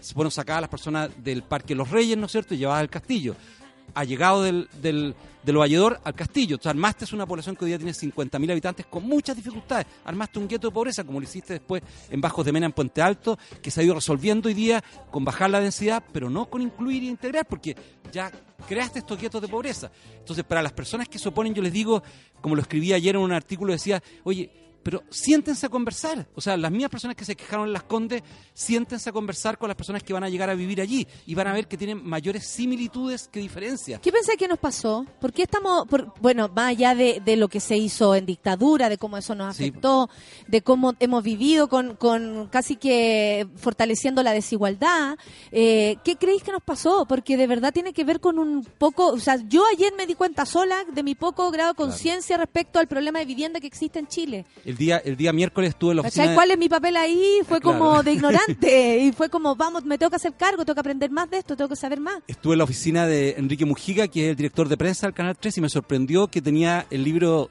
de, de Mulián, del sociólogo, encima de Tomás Mulián, que era Anatomía eh, de Chile, ¿no es cierto?, de las grandes dificultades de Chile. Me Que lo acordaba... puso ahí cuando tú llegaste. No, lo tenía ahí, estaba bien usado, estaba bien Viene usado el Benito, libro. Benito, ¡up! y sacó el libro y lo puso ahí. Estaba bien usado el libro y yo decía, meditaba, pero, pero ahí me surgió esta meditación a la pregunta, respondiendo a la pregunta tuya, que yo creo que ocurrió lo que ya se presagiaba antes, ¿no es cierto? Que nos vinculamos tanto a los bienes materiales que comenzamos a generar una gran defensa de nuestros bienes frente a realidades sociales que eran muy próximas a nosotros, porque la gran mayoría venimos o de pobreza o de clase media. Mi abuelo emigraron por pobreza y necesidades de España eh, en periodos muy malos, ¿no es Como que eso no, Europa. no fuera parte de tu Y- historia, como y que la tú gente lo después te borra. desclasas Sí, te sí. desplaza. Entonces, el primer fenómeno es que te asocias mucho al bien material, eso te da estatus. Y el segundo es que no quieres tener vínculo con el lugar de donde tú venías. Y el tercero es que tú te sientes diferente a esa persona. Ese es el proceso que uno va viendo en, en la psicología social y tú dices, esto quiebra la sociedad, entonces ya, ya no quiero vivir al lado del otro. ¿Recuerdas Maipú el año pasado, antepasado, cuando una villa no quería recibir a otros a otros pobladores que iban a llegar al lado. Bueno, muchos de la villa cuando los entrevistaban venían también de pobreza o venían de clase media baja. Eh, recibieron vivienda. Algunos estaban de acuerdo que llegaran, no había una oposición mayoritaria, Sí. sino que había un grupo que presionaba. Eh, ¿Qué mejor oportunidad que tener a otros al lado? ¿Qué mejor oportunidad para mis hijos? Para que cuando tomen la micro en la mañana se encuentren con los vecinos y digan, ellos viven distinto a mí. Ahí hay injusticia, hay claro. desigualdad. Yo tengo que buscar cómo superar eso cuando sea profesional, cuando trabaje. Como que el hemos ganado que puro miedo frente a esas diferencias, Y, ¿no? va- y nos hemos ido defendiendo. Eh, Vittorio Girolamo tenía una frase muy buena que me encantaba, que decía que hay que tener los bienes que tú puedes manejar y disfrutar. Cuando comienzas a tener más bienes que los que puedes manejar y disfrutar, comienzas a destinar mucho tiempo para cuidarlos. Sí. Y cuando destinas mucho tiempo para cuidarlos, te olvidas de las personas.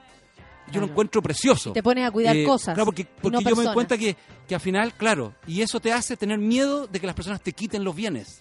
América Solidaria siempre está buscando eh, voluntarios y tiene también que ver con esto, como, como personas que de pronto abren su mente y Claro. dicen, wow, yo tengo que hacer algo, o no he hecho nada en toda mi vida, o he vivido tan bien que quiero ahora eh, compartirlo. Eh, algo así pasa también con Claro. quienes se acercan. Bueno, hay gente en América Solidaria que dice, vente que vamos a cambiar el mundo. Yo digo, Bueno, vamos ¿por a hacer, no? Vamos, sí, pero vamos a hacer un Andrés Pérez eslabón. decía que desde el teatro, así Sí, que imagínate. pero Andrés y nosotros Varios- lo vamos a cambiar, pero somos muchos. Sí. Somos un eslabón. Yo digo, no, no es, no hay que poner la, la figura tan mesiánica, sino decir, y los, los profesionales pasan por muchos periodos, hacen voluntariado, van a las cárceles, y en algún momento dado, cuando se titulan ellos o ellas, trabajan unos años y dicen, chuta, yo he hecho todo ese trabajo social, me quiero ir a otro lugar a trabajar. Quiero colaborar con la construcción de política pública en otro lugar, de oportunidades para los niños. Y nosotros somos ese eslabón, un eslabón más en la cadena de estos profesionales que han cambiado la mirada de la pobreza, quieren seguir cambiándola, ca- han cambiado las relaciones, tienen una mirada de dignidad hacia las personas en situación de pobreza, tienen relaciones de igualdad y quieren llevar adelante prácticas de justicia. Que ese es como el ciclo, la mirada, la relación y la práctica. Porque muchas personas dicen, no, yo quiero trabajar en la pobreza, pero si tú no has cambiado tu mirada, no vas a tener posibilidad. Claro, si empezás, yo quiero trabajar con los pobres, Claro. no sirve de nada. Porque vas a llegar con una mirada asistencial desde- y vas a dañar a los la verdad. pobres.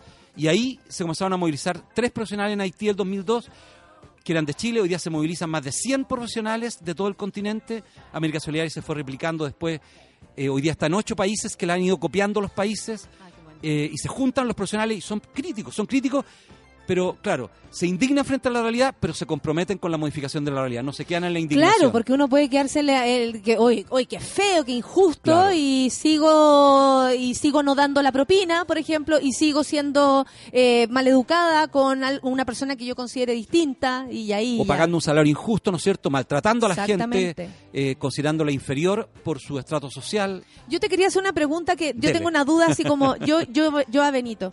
Eh, ¿Tú no te has alejado de la iglesia?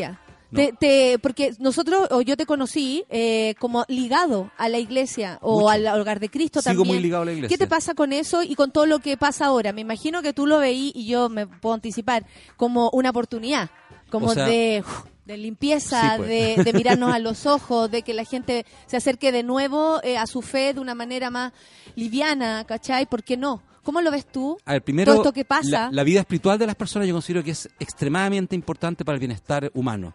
Y eso cuando tú te, te materializas mucho o te pones muy encerrado en ti mismo, se te olvida. Sí. ¿ya? Entonces, hay muchas, hay muchas grandes corrientes espirituales en el mundo y, y en Chile, ¿no es cierto?, hay gente que está vinculada a otros mundos espirituales, pero la vida espiritual en sí es demasiado importante y no la podemos ignorar, lo vemos en los pueblos originarios, o sea, no la podemos ignorar. Yo desde pequeño aprendí eh, dos cosas en mi familia, en el lugar donde estudié, donde me formé. Eh, aprendí primero que la conciencia humana es sagrada y tú no la puedes violentar. Y que lo que tu conciencia dictamina, aunque esté equivocado, lo tienes que llevar adelante. Eh, si no tienes conciencia del error, tienes que responder a tu conciencia. Y lo segundo es que cuando tú ingresas a una corriente espiritual, a una religión, yo soy parte de la religión católica, eh, tú eres la persona que construye esa iglesia. No es el obispo, no es el papa. Y o sea, yo lo entiendo así no es que no me importe, crecí bajo claro, esa premisa también. Exactamente, no, no, no, no me Como importa. iglesia somos todos. Claro, no, no, no es que no me importa que sea el Papa ni el obispo, por supuesto que me importa, pero yo digo esa persona es igual que yo. Y no lo voy a ensalzar, yo no le voy a besar el anillo, ni siquiera al Papa, no, lo- no voy a sentir que esa persona es extraordinaria. No, yo conozco un poblador en La Pintana que es más extraordinario que el Papa y que tiene una vida y crianza de los hijos y de los nietos mucho más extraordinaria y que se le quemó la casa el- hace dos domingos atrás.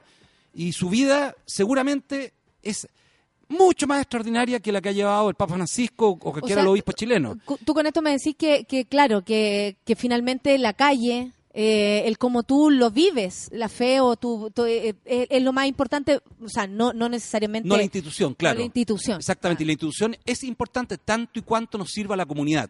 Y en este periodo la institución no nos ha servido a la comunidad.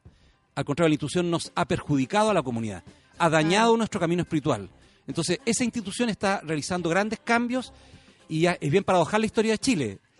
Eh, una presidenta agnóstica invita a un papa el año 2015 a visitar un país y gracias a la invitación de una presidenta agnóstica, el Papa comienza a hacer una gran transformación en ese país.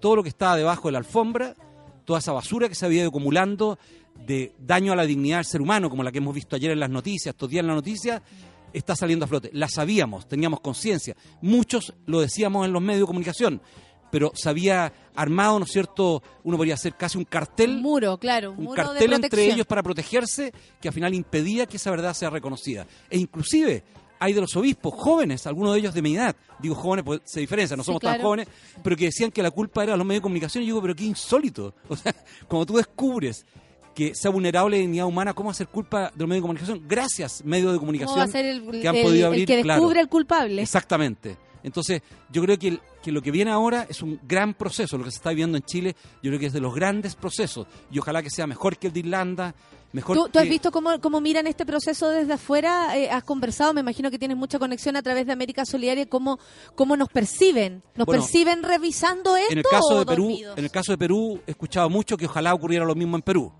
Ya por todas las dificultades que han tenido, particularmente con los fundadores de uno de los movimientos, los Sualiza ya, que causaron mucho daño también. Y me imagino que eso también ocurre en otros países que está ocultado y que hay que abrirlo, como pasó en Boston, Claro. y que hoy día el arzobispo de Boston es notable, ¿no es cierto? Un capuchino que es notable, vive modestamente, antiviano en un palacio, vendió el palacio para pagar todas las indemnizaciones que tenía que pagar y vive como tiene que vivir un obispo, modestamente, sigue a Jesucristo, no sigue el becerro de oro, o sea... Te así- llamaba siempre, a mí siempre me llamó la atención eso, como la palabra tan, no sé, yo estoy en colegio católico y, y cuando te leían, y años leyendo de todo en la mañana, la palabra y todo, y todo, eh, todo era tan humilde.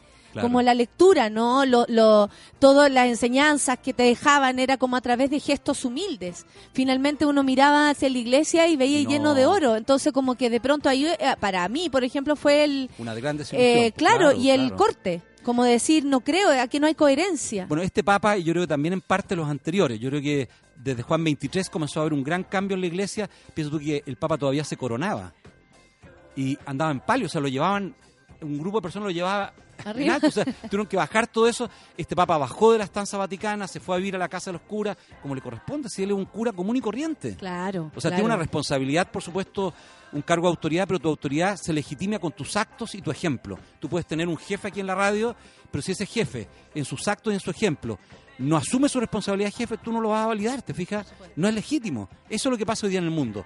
Eh, tú eres legitimado por, la, legitimado por la comunidad. Entonces, si un obispo es nombrado y no tiene legitimidad en la comunidad, tiene que irse, porque no sirve para la comunidad. Ya, ¿Tú eres, tú tú igual duro cuando te- me imagino que te han invitado a conversar y dar tu opinión. Claro, por supuesto. Y soy duro porque siento que muchas de esas personas han dañado fuertemente a la comunidad. Y puse unos ejemplos que son dolorosos. Por supuesto, no quiero ofender a nadie, pero tuvimos obispos cuando yo era pequeño que eran maravillosos y otros obispos que estaban enclaustrados en sus casas, que le causaron mucho daño a sus comunidades. A mí me tocó conocer tres obispos, uno con grandes problemas de adicción, otro con un encierro, una depresión grande. Tú los deberías haber cambiado. Si tú tienes un gerente de una empresa que se encierra en su oficina, que consume mucho alcohol, Aparte que lo cualquier echas, persona puede tener dificultades daña- también, claro. ¿o no? No son lo impolutos. sacas, lo sacas, le haces tratamiento, le dices, mira, vamos a cambiar al obispo. Y no se hacía eso. O lo ayudas. Claro, y se permanecía la persona por mucho tiempo. Inclusive personas que se aislaban de la comunidad, que ya no tenían vínculos con la comunidad. Yo que visitaba los episcopados, que me tocaba dar charlas, yo me daba cuenta al tiro cuando no tenían relaciones, yo te decía, esta persona ya no puede conducir esta comunidad. No la conoce. no, y no es legítimo frente a, a sus pares y frente al resto de la comunidad. Que, bueno, agradezco mucho tu, mm, tu lucidez porque de pronto uno se encuentra a veces con paredes para conversar esto, desde, desde el cerrarse o desde la apertura y decir ya basta con todo y, que se acabe todo. Eh, que se acabe Chile, era una propuesta mía, pero no, ya después la dejé. Eh, Nos juntamos con los otros países, sería Claro. Conversemos de esto po, de, para, fin- para ir finalizando. Eh, América Solidaria está con esta campaña. ¿Cómo, ¿Cómo nos podemos acercar? ¿Cómo podemos reflexionar con ustedes al respecto? Bueno, hay cuatro ámbitos para América Solidaria que son extremadamente importante. El más importante de todo es colaborar con el cambio de mirada. Tú lo haces a través del programa. Yo no te escucho habitualmente, pero ahora te escuché estos días para saber a qué venía. Eh, ¿A qué eh, te tenías? No, pero eh, no, no, no, no escucho tanta radio, pero eh, me di cuenta que tú colaboras con el cambio de mirada. El programa colabora con el cambio de mirada. Nosotros tenemos que reconocernos como iguales. Y eso es lo que busca América Solidaria. América Solidaria podría desaparecer el día de mañana. No nos interesa como institución. Lo que nos interesa es que las personas nos tratemos dignamente. Y todavía un 43% de los chilenos considera que es maltratado en la sociedad es que es mirado en menos. O sea, lo tenemos, tenemos que colaborar en eso. Segundo, que América Solidaria es una oportunidad para que tú te vin- vincules con esas personas que hoy día te sacaron de cerca de la casa. Eh, ya sea con el voluntariado profesional para irte a otro- lugar, con el voluntariado del lugar donde tú trabajas para vincularte a esos espacios, ya sea aportando, ¿no es cierto?, eh, recursos eh, Claro. para, eso, para esos programas, Claro. ¿no es cierto?, Eh, y ya sea también colaborando, ¿no es cierto?, con, con poder tener un discurso frente a tu familia, frente a tu entorno laboral diferente. Por supuesto, ya- en la mesa ya tú puedes hacer algo. Claro, y ahí puedes ir transformando. Lo tercero que quiere América Solidaria y a lo que estamos trabajando fuerte es que no nos tenemos que preocupar solo de la pobreza nuestra. Por muchos años Chile logró salir adelante gracias a la ayuda de muchos países. Yo que era adolescente iba a las poblaciones durante la dictadura y en las ollas comunes de las poblaciones, donde comió mucha gente en la crisis económica de los 80, tú veías a la Caritas alemana, a la Caritas española, veías mucha gente colaborando para alimentar a todos. Ya eh, durante mucho tiempo los sectores rurales llegaban alimentos de Estados Unidos, de la Alianza para el Progreso. O sea, el mundo nos ayudó en periodos de mucha pobreza. Entonces, la casa nuestra, cuando te dicen la caridad parte por casa, nuestra casa no es Chile, nuestra casa es el continente. Entonces, un niño si muere de hambre en Bolivia, si muere de hambre en Perú, si muere de hambre en Chile, También en Haití, es el mismo niño. O sea, no, además nos gozamos en la globalización, en mandar nuestros productos para afuera, pero no en colaborar con los otros. Hacemos negocio con los otros, pero no queremos colaborar con la dignidad. Y por último, trabajar fuertemente en, en que todos somos necesarios, no, no podemos descalificarnos. El otro día me tocó una charla en un colegio en la dehesa. Y la dehesa es una burbuja, pero también donde yo vivo una burbuja. O sea, también la claro, Pintana es una otra. burbuja. Entonces, Mm. Destruyamos la burbuja, ampliemos las experiencias de los jóvenes, no nos juzguemos, porque juzgamos al, al chiquillo de la dehesa o el de la pintana y decimos, Y no este es malo, el otro es un materialista, y yo digo, sí, pero si él se formó en ese mundo, no es responsable, ampliémosle las experiencias, digámosle, oye, ten la oportunidad de conocer otro mundo. Entonces, este cuarto aspecto muy importante, y en América Solidaria estamos a toda máquina con un programa que se llama Con Causa, donde queremos justamente modificar esa realidad, cambiar esa realidad. Uno puede entrar a la página y ahí Está como todo. y ahí está todo. Esa la arman, la están cambiando, ahora más encima la quieren hacer una página nueva. Bueno, eso implica Obvio, trabajar, pues, hay el más viejo de la oficina. Eso implica trabajar con muchos jóvenes. Aprete, no aquí, no Benito. Y trabajar en una oficina en común, todos sentados, somos harta gente y de repente nos vemos invadidos con muchos jóvenes. Le mando también. saludos entonces a todos los que están allá, supongo que te están escuchando, Sí, de hecho están tuiteando aquí también, así que les mando mucho gracias. un abrazo a todos, muchas gracias por venir, considerar eh, nuestro medio también como una posibilidad de, de hacer los cambios. Desde ahí yo también creo eh, partir y siento que va por uno, muy en lo personal y muy eh, como respecto a lo, a lo público, pero también en cómo cada uno va modificándose y aprendiendo a, a relacionarse nuevamente. Si Claro. no está mal cambiar mal, de esto, no está mal cambiar. cambiar. esto. Somos vecinos más, estamos en Bustamante, así que vamos a ir más seguido. Mira, Benito ya nos cachó ya. Muchas gracias por estar Listo. aquí. Un gusto. la gente está reflexionando. Lean el Twitter porque la gente está ahí conversando, la- reflexionando. Comparto el punto de vista. No lo comparto. Están todos dándose vuelta. Lo cual es, es lo que necesitamos. Vamos a escuchar música para retirarnos. Ya nos vamos. Y muchas gracias por haber estado acá. que lo gracias. pasen bien, Adiós. monas y monos. Que tengan un buen fin de fin de semana largo. ¡Oh! abrazos para todos entonces. Café con nata. Chao.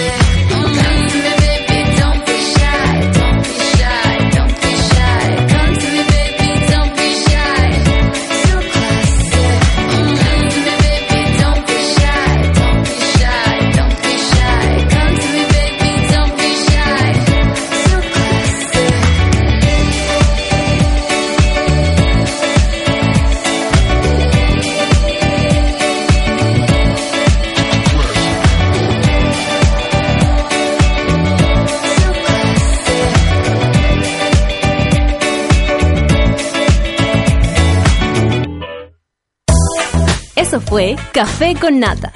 Gracias por ser parte de esta comunidad y hacer de Mordor un lugar más apacible.